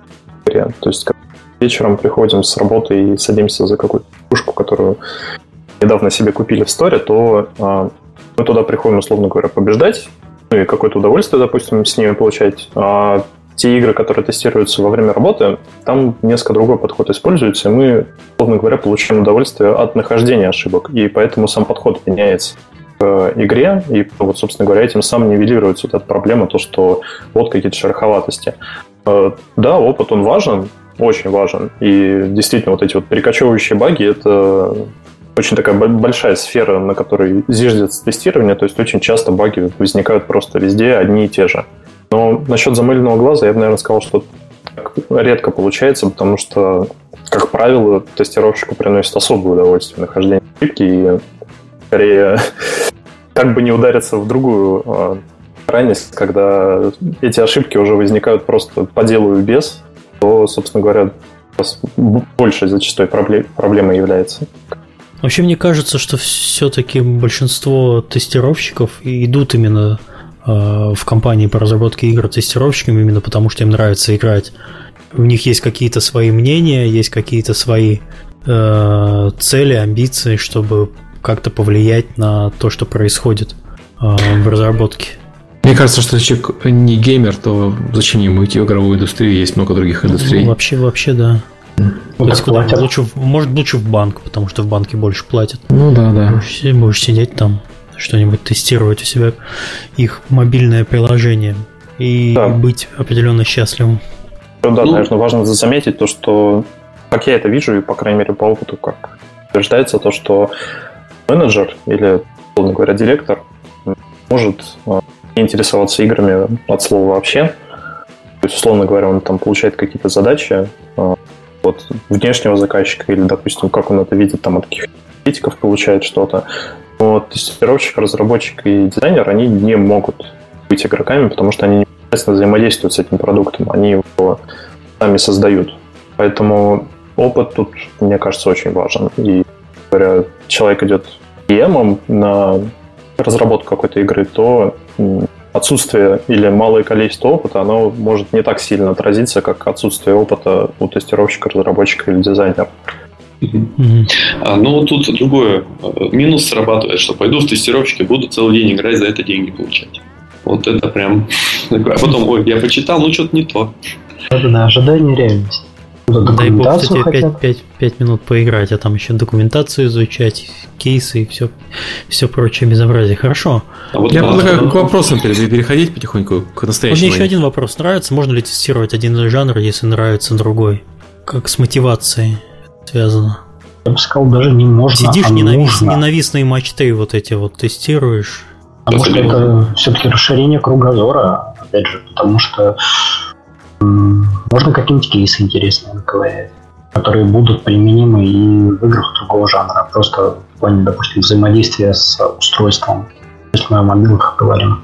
Ну, можно, я, тут, я тут соглашусь, да, что расширение кругозора вообще профессионального, оно очень полезно. Не обязательно тебе только надо быть благодарным, что тебе дают задачи такие, которые тебе ну, не, ну, ты не имеешь опыта, и получить этот опыт было бы вполне очень себе клево.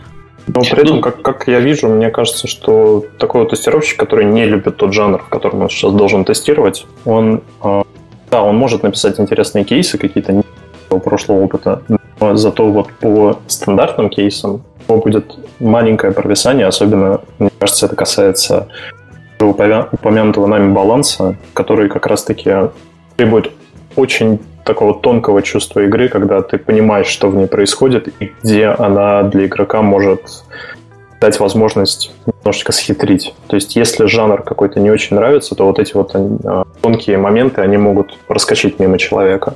Условно говоря, он там любит стрелялки, и тут ему дали потестировать э, стратегию, и ну, он не видит какого-то хода, который в балансе отрицательно сказывается, потому что опыт только по другому жанру.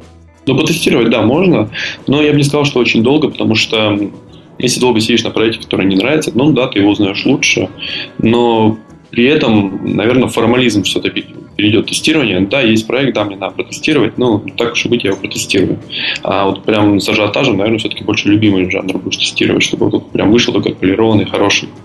Хотя, с другой стороны, может появиться стальгольмский синдром, и неожиданно этот жанр начнет нравиться. Я видел уже. Окей, давайте перейдем к вопросам. У нас осталось ровно полчаса на все про все. Про себя отмечайте, пожалуйста, вопросы, которые вам э, нравятся, чтобы в конце мы выбрали э, лучший и вручили человеку приз. Э, первый вопрос задает Валерий Тащи. Насколько рентабельно создание в наше время смартфона, заточенного под игры, если не вспоминать про Nokia Engage?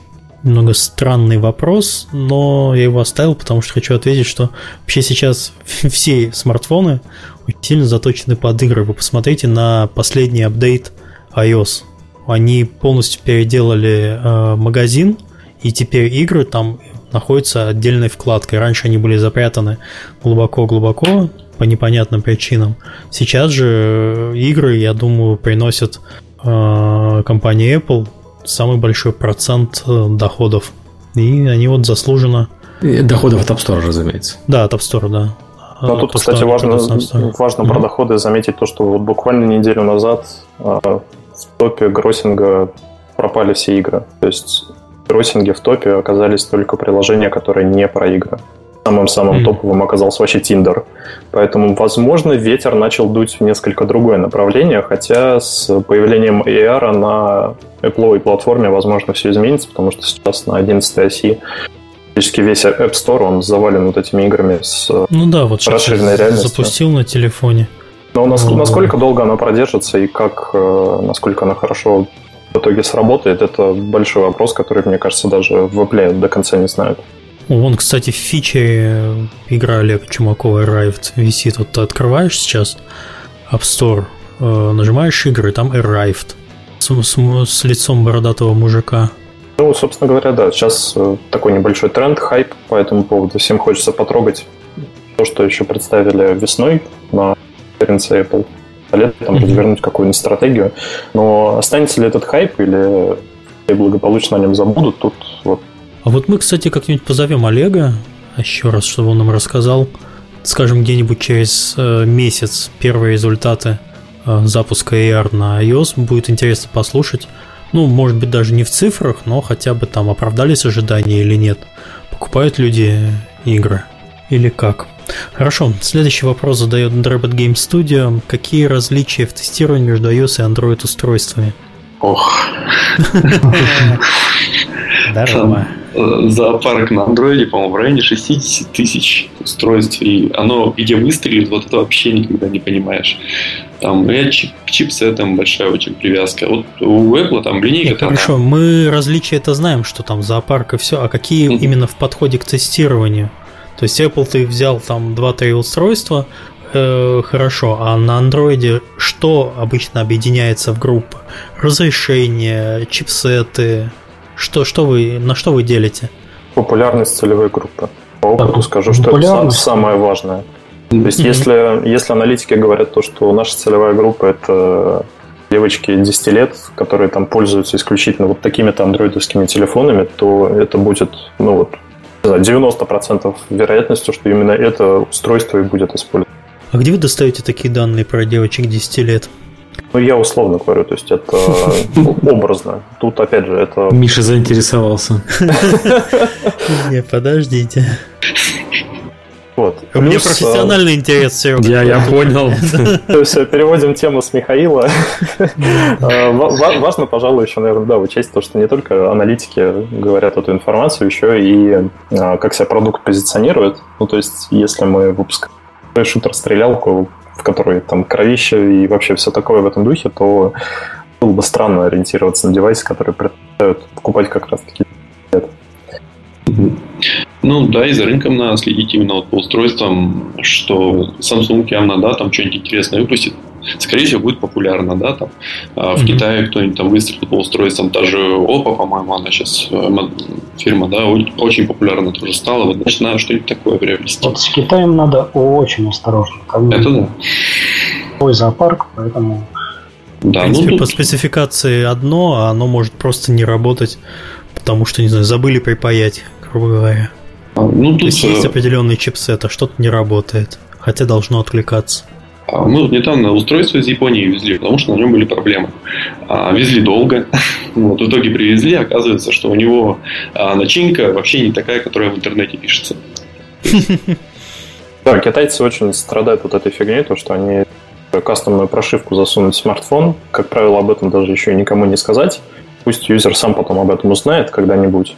То в ну, итоге для тестирования тоже заканчивается весьма плачевно, потому что приходится покупать по несколько одинаковых девайсов просто из разных мест. Так вот захотел да, да, изготовитель. У нас были такие моменты, когда нам приходили в саппорт письма о том, что у нас очень много рекламы в игре, в которой рекламы вообще нет. Как раз выяснялось, что там кастомная китайская прошивочка впихивает свою китайскую рекламу во все приложения. Которая еще, и, которая еще и параллельно майнит на вашем девайсе. Это, это уже тренд. Хорошо, следующий вопрос задает Николай Феофентов. Как мобильному разработчику одиночки выжить в мире тестировки игр? То есть, как сэкономить на QA, не растратив маркетинговый бюджет? Ну, вообще, зачем на самом деле маркетинговый бюджет тратить на QA, это непонятно, но сэкономить... Миша, он одиночка, у него один бюджет, ну все. Ну, это все хорошо. Э, как бы... Не, ну, одиночка очень хорошо живет, если у него есть маркетинговый бюджет. Да, хороший инди. Ну, то есть, ну, как вообще сэкономить на QA? Да, только открытую бету. А, хотел бы сказать, что если вы мобильный разработчик, да даже не мобильный, все сейчас платформы поддерживают а, привлечение пользователей для тестирования. У Apple это TestFlight, на Android есть специальный раздел, ты можешь вы, выпустить игру в бете, и никто тебе по голове бить не будет, это отдельная совершенно вкладка. Э, на Steam есть э, ранний доступ. Ну, собственно, и все, что вам еще нужно. Привлекайте, Либо... да, привлекайте комьюнити, привлекайте игроков к тестированию. Но э, если честно, я не думаю, что игроки очень сильно натестируют. То есть не надо их привлекать к тестированию, там, не знаю, работает кнопка или нет. Их надо привлекать именно к такому более поверхностному. Вы не добьетесь от, от него от них ничего сложного, если вот как кто, кто сегодня говорил, Андрей, по-моему, что э, пишет багайпорты в компании. Или Олег? Я-я-я. Олег говорил. Да, Вообще, кстати, добавлю из небольшой. Такого би- бизнес, да-да-да, я быстренько. Э, можно попытаться найти на каких-нибудь каналах джунов начинающего тестировщика, который хочет именно в геймдев попасть, и договориться, что вот я тебе даю свой проект погонять, ты мне даешь по нему хороший фидбэк, а я тебе потом разрешу указывать в портфолио, например, что ты вот тестировал такую-то игру. И в кредитце его еще зафигачить, как QA-лидом. Ну, вообще, директором сразу. Для, для солидности. CTO, пускай будет CTO, почему, почему бы и нет? Ну, а, да. И да, да опять же, там чисто не там, где убирают, да, чисто там, где не мусорят. А, ну, просто культура разработки, она что же на количество ошибок сильно влияет. А, и разные подходы, да, ТДД и прочее, прочее. А на Gplay, там, помимо бета, есть уже еще по процентное открытие. Ну, наверное, Михаил, ты это тоже имел в виду, да? А что на 5% открыть, на 10, больше, больше, больше. Да, да, да, да, есть такое. Вот. Ну, тут богатая площадка, и площадки как раз по тестированию есть, можно вылить, там, да, надо определенную сумму договориться, и тебя там натестят, но непонятно как, правда. Вообще, если вы сам разработчик, то все-таки писать э, правильный э, безбажный код ни у кого не получается, обычно помогает автоматическое завертывание вообще все, что можно э, в тесты. То есть вот вы написали какой-то функционал, и прежде чем двигаться к следующему, напишите, пожалуйста, для него тест – правильно ли он работает. Это поможет избежать большинства ошибок. Что просто нужно быть хорошим программистом, ну, который может, который, э, который может быть хорошим только в, из-за приобретенного опыта с годами и умениями писать тесты. Хорошо, следующий вопрос задает Коста К. Некоторые баги очень смешные. Что вы делаете со смешными багами? Открыли паблик для людей под NDA или игнорируете смешное, считая несерьезным? Ну, некоторые баги смешные, но это фарм кэша. Может быть, ну, хардвальд внутренний. Поэтому нет, мы их не будем публиковать точно. Ну, то есть, бывает так, что смотри, какая фигня вообще происходит. Прибегает к вам тестер, смеется, радуется. У нас рассылку иногда рассылают такое поржать, если какие-то смешные вещи получаются. Но большинство багов не смешные. Все плачут. Да, да. Тут как сказать, в какой момент он появился. Если это уже релизный билд, который только что зааппрувился в сторе, прибегает тестер, как, как бы там весело не было, у нас была такая штука, что при сворачивании разворачивании игрушки у нас э, при экипировании определенного оружия имелась моделька персонажа, то есть моделька накладывалась на другую, и глаза одной модельки оказывались на лбу другой модельки. Assassin's Creed что-то вспомнилась одна из там версий. Ну да. Вот это было забавно. Особенно то, что этой тварью можно было играть потом. Ну, у нас тоже рыбку на весь аквариум растаскивало.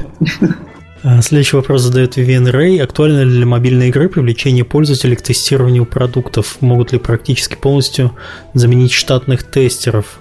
Доки можно ведь шаблоном рас- рассылать, например. Ну, Мы чуть выше обсуждали, но... Не, опасно, насчет... как минимум. Да, насчет документации я бы, конечно, поспорил, потому что, во-первых, она часто в себе содержит те вещи, которые нельзя раскрывать, угу. либо, либо на грани этого. Вот. Угу. Если же говорить о том, чтобы составить такой док, который можно будет всем рассылать, то он на его составление уходит тоже большое количество ресурсов, и нужно его составить так, чтобы мог это провести даже совсем неопытный человек, что, опять же, съедает ресурсы и, и а, время, деньги. Но опять же, в этом духе. Это это же у нас исключает в таком случае исследовательское тестирование полностью. Это уже тоже проблема. Потому что если есть какой-то свободный фонд времени, лучше его потратить опытному товарищу просто на ковыряние игры на основе своего опыта. А мало ли что. Плюс про привлечение пользователей, вот еще, да, в прошлом пункте хотел заметить, ну, в этом, в принципе, можно сказать, если вы хотите привлекать пользователей к тестированию продукта, то в таком случае можно сказать, что те деньги, которые ушли бы на тестирование тестировщиков, они уйдут на маркетинг и на общение с аудиторией. То есть игру тогда нужно будет позиционировать как ту, в которой а, пользователю будет интересно пройти это тестирование, ему будет интересно стать, грубо говоря, вот этим открывателем, который будет находить эти ошибки, а не просто вот вам игра, играйте, ну, а там если что-то найдете, то вот вам, в принципе, документажка на 30 страниц, вы там ее прочтите, если что, пришлите нам в формальном виде все баги, которые нашли, мы, если что, вам спасибо скажем. Мне кажется, тут и работа той же разработки в кранч сплошной превратится. Если что-то критическое вылезло, так резко правим, бежим, вливаем патчи и так далее. Так, а так каждый день может произойти. А, человек с нечитаемым ником, возможно, это какая-то транслитерация облаухов, облауайксоп, что-то такое. Можно ли адекватно оценить работу QA-специалиста? Есть много критериев. Закрытые таски, написанные таски, пропущенные в продакшн билды, но не будут ли такие критерии частично субъективными? Мне вот очень нравится этот вопрос. Мне прям тоже. Ну, За нужно что оценивать адекватно. Ну-ка скажите. Вот. Э, критерии эти, они даже не частично субъективны, они прям на 100% субъективны, потому что это еще Савин в своей книжечке тестирование.com писал, что вот, допустим, Вася нашел 10 багов, а это много в рамках проекта или мало? Да, но мы тут пытаемся от субъективизма уходить. А KPI не сделать, да, каких-то строгих. Так, ты должен записать 20 ошибок в день, а, иначе ты плохой тестировщик. Такое не сделаешь. А, поэтому как делаем? При оценке результатов, да, каких-то просто идем и общаемся со всей командой, так называемая, да, вот как Valve 360 оценка, а, общаемся со всей командой, собираем вот это вот субъективизм весь, выбрасываем лишнее, оставляем вот эту объективную оценку, а, ну и делимся, вот у тебя дела вот так, на вот здесь притянуть, здесь притянуть, а вот здесь у тебя все клево, продолжай в том же духе, то есть, ну, вот как-то так уходим. Ну, видимо, эти вопросы берут с собой начало, и, знаете, вот у полиции есть э, определенный план раскрываемости преступлений. То есть у вас есть какой-то план, сколько нужно э, багов за пятилетку открыть? Ну, скорее всего, нет.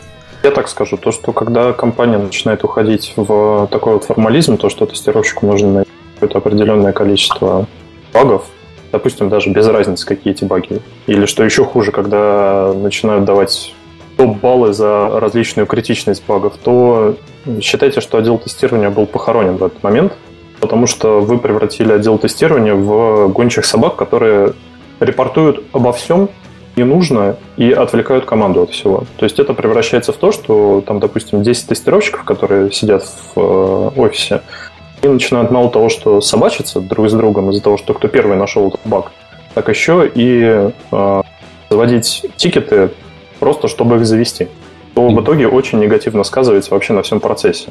Ну, Поэтому да, здесь, здесь я согласен с э, коллегами, с моими, что тут нужно проводить достаточно большое количество различных опросов, так скажем, по всей команде, которые тоже частично будут включать количество найденных багов, но данный подход, он скорее будет ну, такой более, больше субъективный в рубрике то, что разработчик в не на подачу фидбэка на тестировщика скажет, что да, он показал мне на большое количество багов, и в итоге они там помогли мне, допустим, сделать мой код лучше.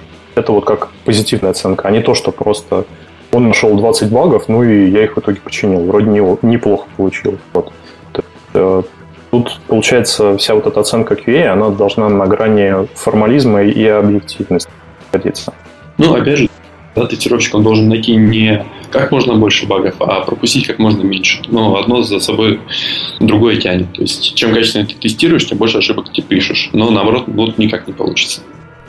Следующий вопрос задает Роман Халиулин. Как вы боретесь с текучкой в QA? Не в геймдеве очень частая проблема. Люди приходят в QA и через полгода сбегают в разработку. Как у QA с трехлетним стажем, такое жутко напрягает. А, я такой проблемы не заметил, если честно, у нас компании. Наверное, тут про, в целом про процесс. То есть тут не именно про QA, а про вообще весь процесс в целом разработки. Возможно, когда workflow типичной компании протекает так, что тестировщику комфортно, то он а, места, куда можно перебежать. Это если он хочет остаться тестированием. Если же он а, развивается и уходит в разработку, то значит, что процессы построены так, что тестировщик очень плотно коммуницирует с разработчиком, прям до такой степени, что чуть не за него пишет код, а, но при этом самой кома- а, команде тестировщик является как такой атовизм, который должен присутствовать в команде, но по сути он и не нужен. Это как такая атмосфера, по сути, давит на человека. И в таком случае это тоже его подталкивает на движение в какую-то другую именно сферу. То есть, ну, наверное, посоветовать можно только то, что QA а, нужно развивать, но при этом и мотивировать их оставаться QA, показывать, насколько важна их а, работа, сколько они помогают продвигать продукт, а не а, просто их обучать коду и, и при этом параллельно говорить, что только разработчики, только хардкор. Как-то так, я думаю. Следующий вопрос задает Drabot Game Studio. Каким образом происходит э, автоматизация в мобильном тестировании? Что используется? Могу тут немножко подсветить в общих чертах. А, мы сейчас очень активно в этом направлении двигаемся. А, двигаемся тяжело, потому что, ну, понятно, что нетривиально а, автоматизировать мобильное. У нас есть автоматическая сборка билдов. Ну, такая вещь, да, что каждую ночь у нас там билд собирается. И вот на эти билды сейчас запускаются runtime тесты. То есть, э, если не ошибаюсь, они на сях у нас написаны, э, ну, вшиты практически в билд, и они запускаются, проводится какое-то smoke тестирование, там проходится, да, до какого-то определенного уровня, э, и разработка отправляется там отчетик.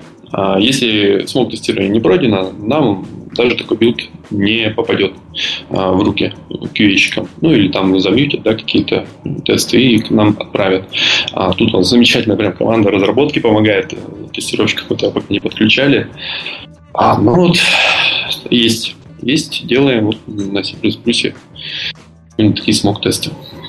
А, ну и в матч 3, кстати, тоже добавлю, немножко разговорился уже. А, есть а, так называемые модульные тесты. Мы здесь немножко с терминологией врем, да, модульное это все-таки другое. Но геймдизы могут написать тестик, который покроет просто взаимодействие этого элемента с каждым другим, и ну, регрессионка таким образом закроет. Ну, там что-то типа конструктора автотестов нам сделали, и тоже очень круто. Окей, следующий вопрос задает Никита Дудник.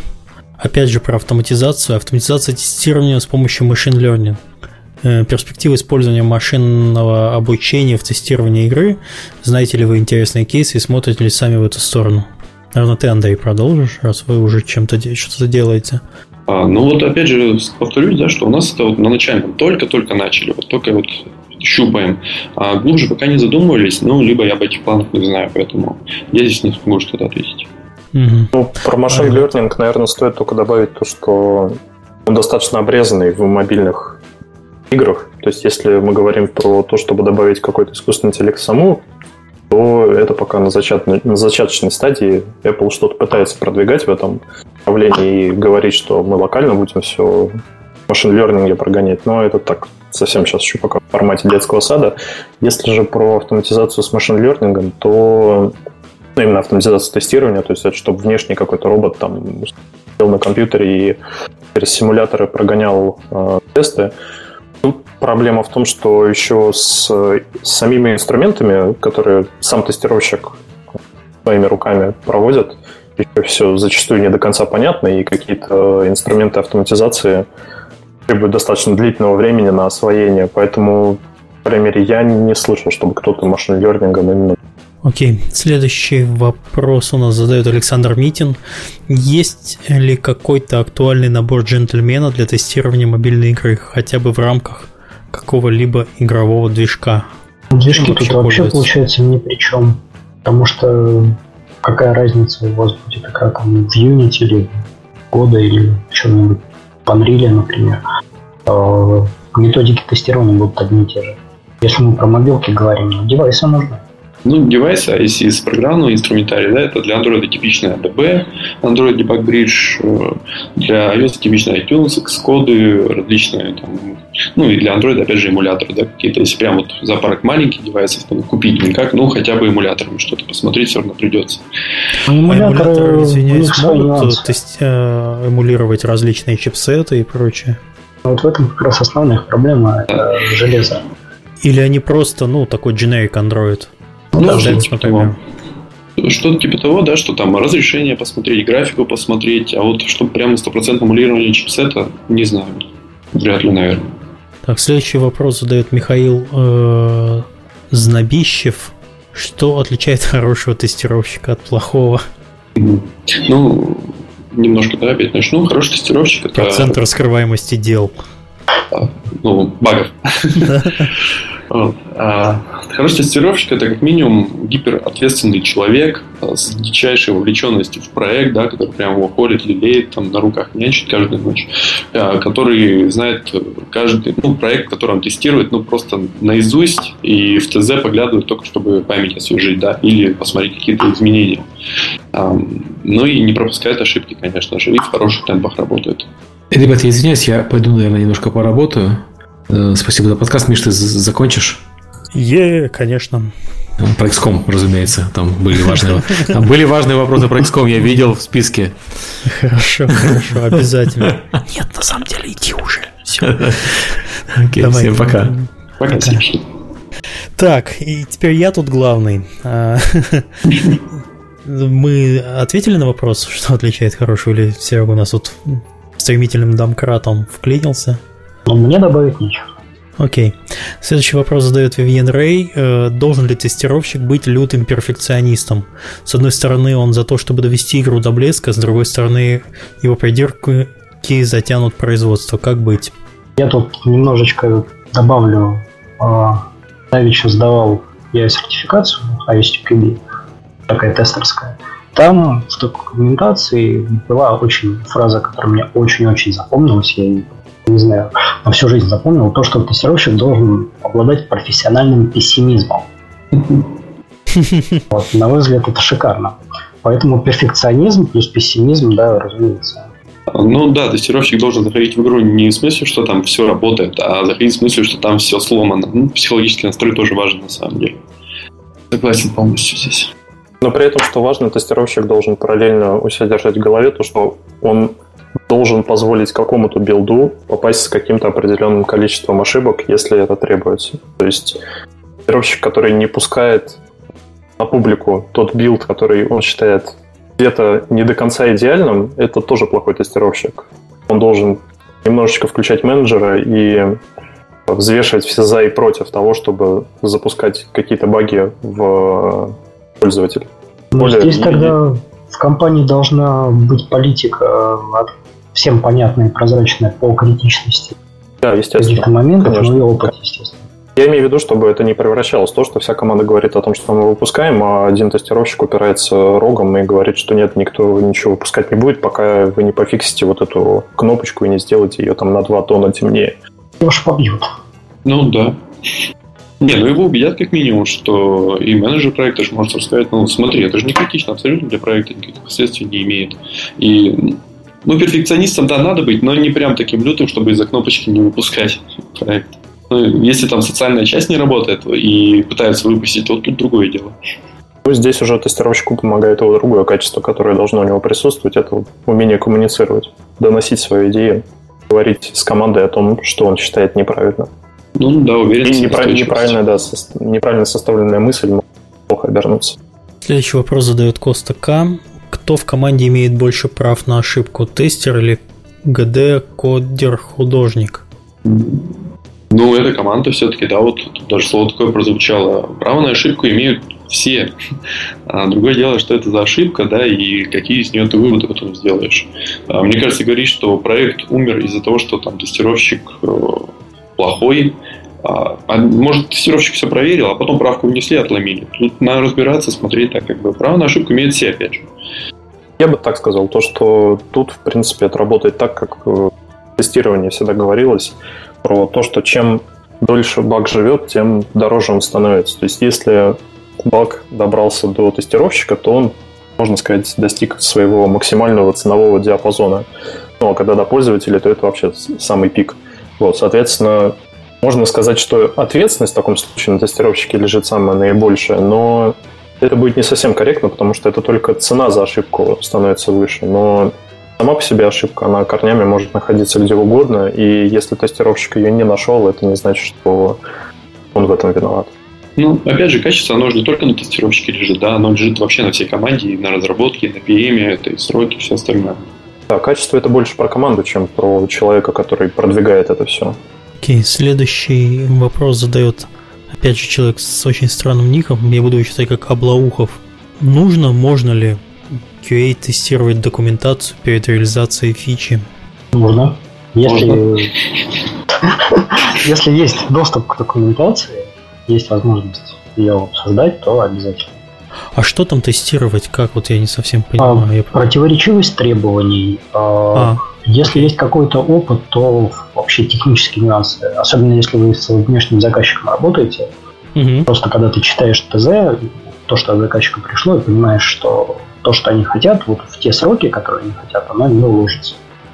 Ну и Максим правильно заметил, что чем дальше ошибка зашла, а, тем она дороже. То есть поправленная ошибка в документации – это просто поправленный текст, а поправленная ошибка на этапе уже тестирования – это а, работа всей команды, опять же. Да, это это неприятно. Плюс, э, когда смотришь документацию в том же игровом тестировании, можно заранее заложить какие-то читы на будущее, чтобы потом не бегать, да, как белка истеричка, там, «А, дайте мне читы, я не успеваю протестировать. А вот заранее все продумать, запланировать. А, возможно, где-то там набросать какой-то для себя план по тестированию, опять же. Да. Окей, okay. следующий вопрос задает Pay to Win. Pain to Win, почему Pay to Win? Да, это мне ближе, наверное. К э, релизной версии обнаруживается критичный баг. Кто виноват, разработчики или тестировщики? Нет.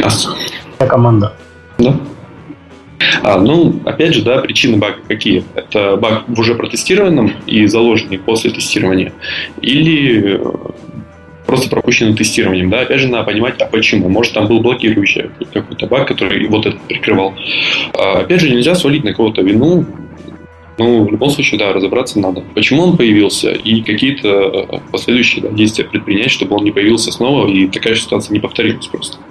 А винить кого-то, ну, ну, человек задемотивируется, обидится, ну, ничего хорошего из этого не получится, опять же. А следующий вопрос задает Петербург. А есть ли какие-то наказания QA-сервису, если они что-то пропустили? Имеется в виду, наверное, телесные наказания или что? Порой нужно. Да, пар паровать, ну, хорошо, на этом, на этом и сойдемся. А, ну, слышал про штрафы. У нас такого нет, но вот ни в одной компании слышал, что есть штраф за пропущенный бар. Слышал, что надо реабилитировать. Ну, это же жестоко. В том и дело. Ну, это вот. не только жестоко, это ну, с точки зрения вообще современных методологий разработки. Ну, то есть Совсем человек правильно. будет осознанно постоянно бояться вообще допустить ошибку, потому что, ну, то есть он не будет просто свою работу делать, а он будет, я не, я не знаю, как это, разовьется дикая паранойя же. А здесь либо разовьется излишняя мы... дотошность, э, либо просто начнется перекладывание стрелок друг на друга в команде, чтобы под штраф не попасть. Ну, да, да, да. А где-то тоже была система, что если пропустил, ну, должен реабилитироваться, найти вот столько-то таких-то багов. Тут тоже такие системы были. Ну, я хочу Ну, наверное. Ну, вообще, да. Ну, злая вещь. Ну, я думаю, что негативная мотивация, да, она как бы на краткосрочную может сработать, а на долгосрочную тебе с этим человеком не один год работать, и ты его будешь штрафовать, он уйдет от тебя просто зачем. Угу. А, опять задает вопрос Paint to Win. Известны ли вам случаи профессиональной деформации у тестировщиков? Наверное, три вот сейчас, да? Вот они все тут. А есть на самом деле уже, да, вроде срок небольшой, ну, как минимум на все остальное по-другому начинаешь смотреть. И даже просто играешь иногда, неловко рукой дернешь, все уже сломал. Да, да, и потом отчет пишешь. Ну, типа того. Следующий вопрос задает Дмитрий Воскобойник. Можно ли построить автоматизацию процесса тестирования игры? Если можно, то как? А мы, по-моему, отвечали на похожий вопрос. Извините, да, да, да, уже было. Да, он, видимо, проскочил случайно. Извини, но так. Вот тестирование а... документации. А, телесными наказаниями. Э, Тайгер Влад задает вопрос, какие методологии тестирования используются в разработке разработки мобильных игр. В геймдев существует тестирование белого ящика, ну, ну или сервера хотя бы. Разумеется. Опять же, для, для этого надо ну, как бы квалификация определенная обладать, но я, я тогда для начала поясню, что за ящики такие, что люди могут не знать, которые у нас Значит, тестирование черного ящика – это когда вот к вам приходит билд, и вы вообще не знаете, как он внутри устроен, как он работает, в плане кода, как это все реализовано. То есть вы просто воспринимаете игру как ну, игрок. Просто более опытный, чем вот обычные рядовые игроки. Серый угу. ящик это когда вот э, есть какое-то понимание вот этой структуры, но очень в общих чертах. Там ТЗ почитали, посмотрели, как код реализован, что он делает. Можете уже конкретно разработчику сказать, что вот возможно у тебя вот в этой реализации какая-то проблема, из-за чего вот у меня баг вылезает. А белый ящик это когда мы уже можем сами в коде найти проблему и разработчику на нее указать все вот это вот можно и в геймдеве использовать. Абсолютно. Ну вот э, тестировщик, знающий, ну как минимум умеющий тестировать по белому ящику, как минимум знает код, ну синтаксис вот, вот этого языка, на который тестирует, как минимум, да, там должен понимать в нем. А, но это уже такой очень высококвалифицированный тестировщик, который, я бы сказал, даже метит в разработку, наверное, потенциально. Вот-вот у нас там как раз жаловались, что все уходят. Не учите тестировщиков кодить, уйдут же. Следующий. Окей, следующий вопрос задает Коста К. Есть известные геймдизайнеры и кодеры, и другие профессионалы. А известные мобильные тестеры есть, кроме присутствующих? Все трое. Да. А, не, я знаю вот прям известного. Не знаю, можно называть имена, нельзя? Да, конечно, можно. А вот я знаю Наташу Руколь. А, вот э, знаю, что Где она... она работает? А вот где работает, честно говоря, не скажу. Но статейки я видел, читал, ссылается на нее очень много человек. Э, и э, да, я какие-то вещи у нее да, тоже да, подчеркивал. Но у нее, у нее же не геймдев, у нее больше, по-моему, как раз банковская среда. Насколько а, понятно было из ее материала. Ну вот, может быть, но вот знаю, что вот она точно в тестировании. Вот, э, про кого-то еще. Еще раз можешь повторить имя, фамилию Наташа? Руколь. Руколь. Да, да, да. Окей, хорошо. Ну просто вот э, этот вопрос можно немножко расширить. Э, вообще, кого читать, за кем следить? Кого в Твиттере зафоловить, чтобы читать про тестирование? Может, кто-то блоги ведет, кроме Наташи? Вот есть товарищ Баранцев Михаил. Угу. У него есть курсы весьма адекватные. Но ресурсик, по-моему, Software Test называется через дефис. Software Test? Угу. Software Test. Ну и вспомнил еще одну крутую литературку, как раз там автор Святослав э, Куликов. Вот он, по-моему, в ИПАМе работает. Вот литература прям стал прям хорошая, мне понравилось, если честно. Ну, тоже такой вот. Про него знаю, что есть тестировщик такой. Так, а следующий вопрос, и это последний вопрос, задает Андрей Кощеев. Есть ли какая-то специализированная биржа тестеров, чтобы в штат не брать и работали нормально? О, ну, есть площадка. Ну, лучше брать в штат. Да? Вообще, самая основная площадка это U-Test, но ее очень сильно ругают. Mm. Как и фрилансеры, которые там Как еще работают, так и заказчики. U-Test. Я написать могу. Окей, я понял. U-тест только не как YouTube, а просто сначала Y и все. По-моему, если мне... Да-да-да. Вот. а, да, тут на самом деле просто одно исключает другое. И биржи есть, но чтобы тестировщики, которых вы там взяли, работали нормально, то тут получается так, что либо вы очень долго с этой биржей работаете, находите себе тестировщик, который там зависает, и в итоге его хантите как в, э, человека на удаленке, либо вы очень много ресурсов тратите на работу с этой биржей, на то, чтобы управлять командой из большого количества тестировщиков на этой бирже. И, ну, соответственно, чем лучше вы построите этот менеджерский процесс, тем, э, соответственно, эти тестировщики лучше справятся. То есть я не спорю, они могут э, выполнить очень все хорошо и качественно, но если выложить просто проект, в котором сказано, что вот вам билд, вы, короче, его потестируете и что-нибудь нам расскажите, а мы вам там заплатим, если нам понравится, то ну, результаты будут несколько разочаровывающие. Потому что, во-первых, у человека, который находится на этой бирже, особого интереса не будет. Это, э, допустим, он отрепортовал за какой-то баг. И тут ему говорят, что извините, это не баг, у нас так было задумано, мы просто вам забыли об этом сказать. Ну, Высокой да, долей потратите вероятно- очень много времени на коммуникацию Высокой и долей на пояснение. Да, с высокой долей... Не, к сожалению, Миш, тут нет выяснений. Тут вся проблема в том, что такому тестировщику просто говорят о том, что нет, вы не правы, поэтому мы вам не заплатим 15 долларов. И с высокой долей вероятности такой тестировщик просто возьмет и закроет проект, и к нему уже не вернется. Максим, А. я чувствую боль в твоих словах. Да, да, да, просто, как я я, уже говорил, боль в этом подкасте вообще. как я уже говорил, я просто как раз-таки для того, чтобы понимать, как э, вообще весь этот процесс построен на этих биржах, я тоже там участвовал и смотрел, как это выглядит. И откровенные баги э, были, и, безусловно, я о них репортовал.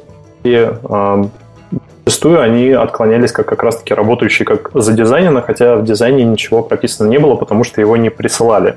Но, что самое важное, если вы все-таки хотите построить этот процесс и, допустим, даже без документажки впускать вот так вот тестировщиков, а, ни в коем случае не делайте так, что вы говорите, что оно работает как задумано, отклоняете эту заявку, а потом а, выпускаете финальную версию, которую тестировщик может посмотреть в App Store и увидит то, что вы это исправили.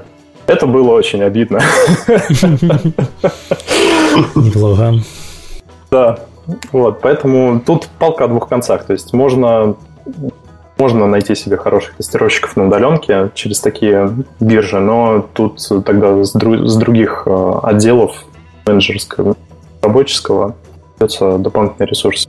Опять же, если чисто это. как юмор, есть такой bad bad practice э, у ограниченного числа компаний, это когда нужно бегло протестить какой-нибудь свеженький релиз, объявить набор джунов, вывесить тестовое задание на реальном проекте, который запущен, собрать вот этот весь фид- фидбэк, а потом мы вам перезвоним.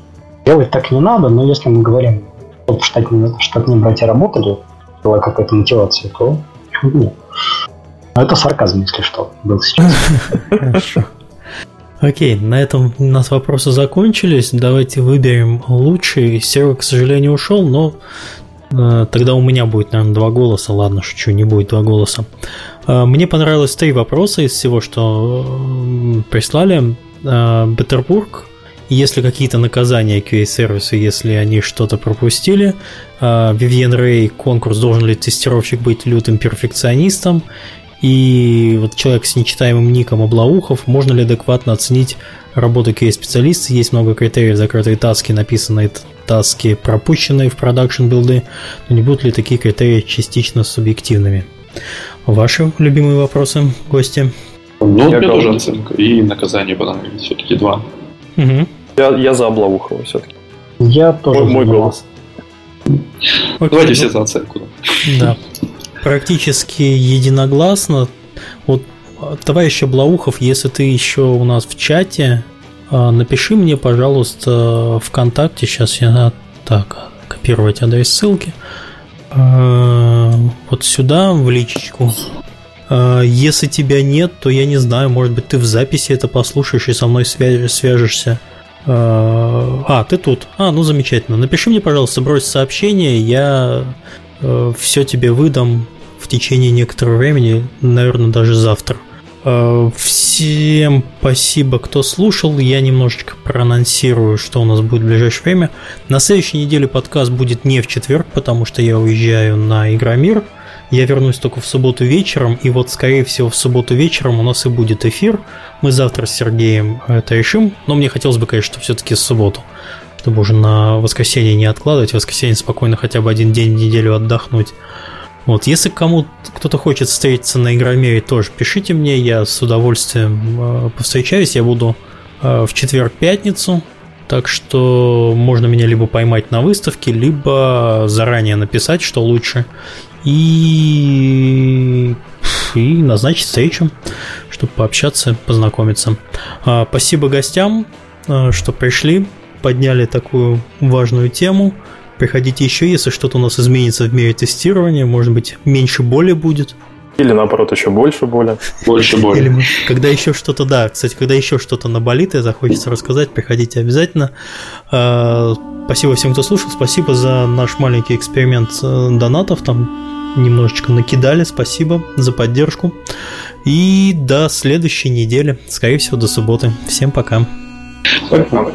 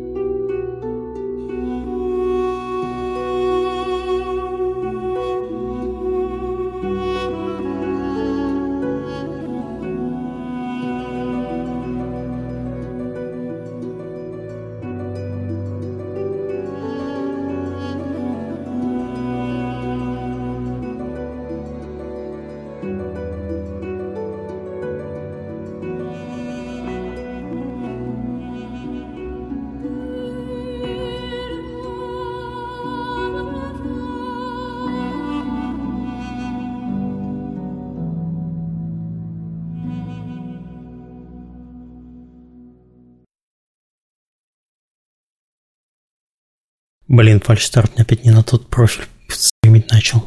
Опять на Pornhub стримил? Серега, мы в эфире уже. Сейчас, подождите, все, тихо, тихо, тихо, тихо, тихо, тихо.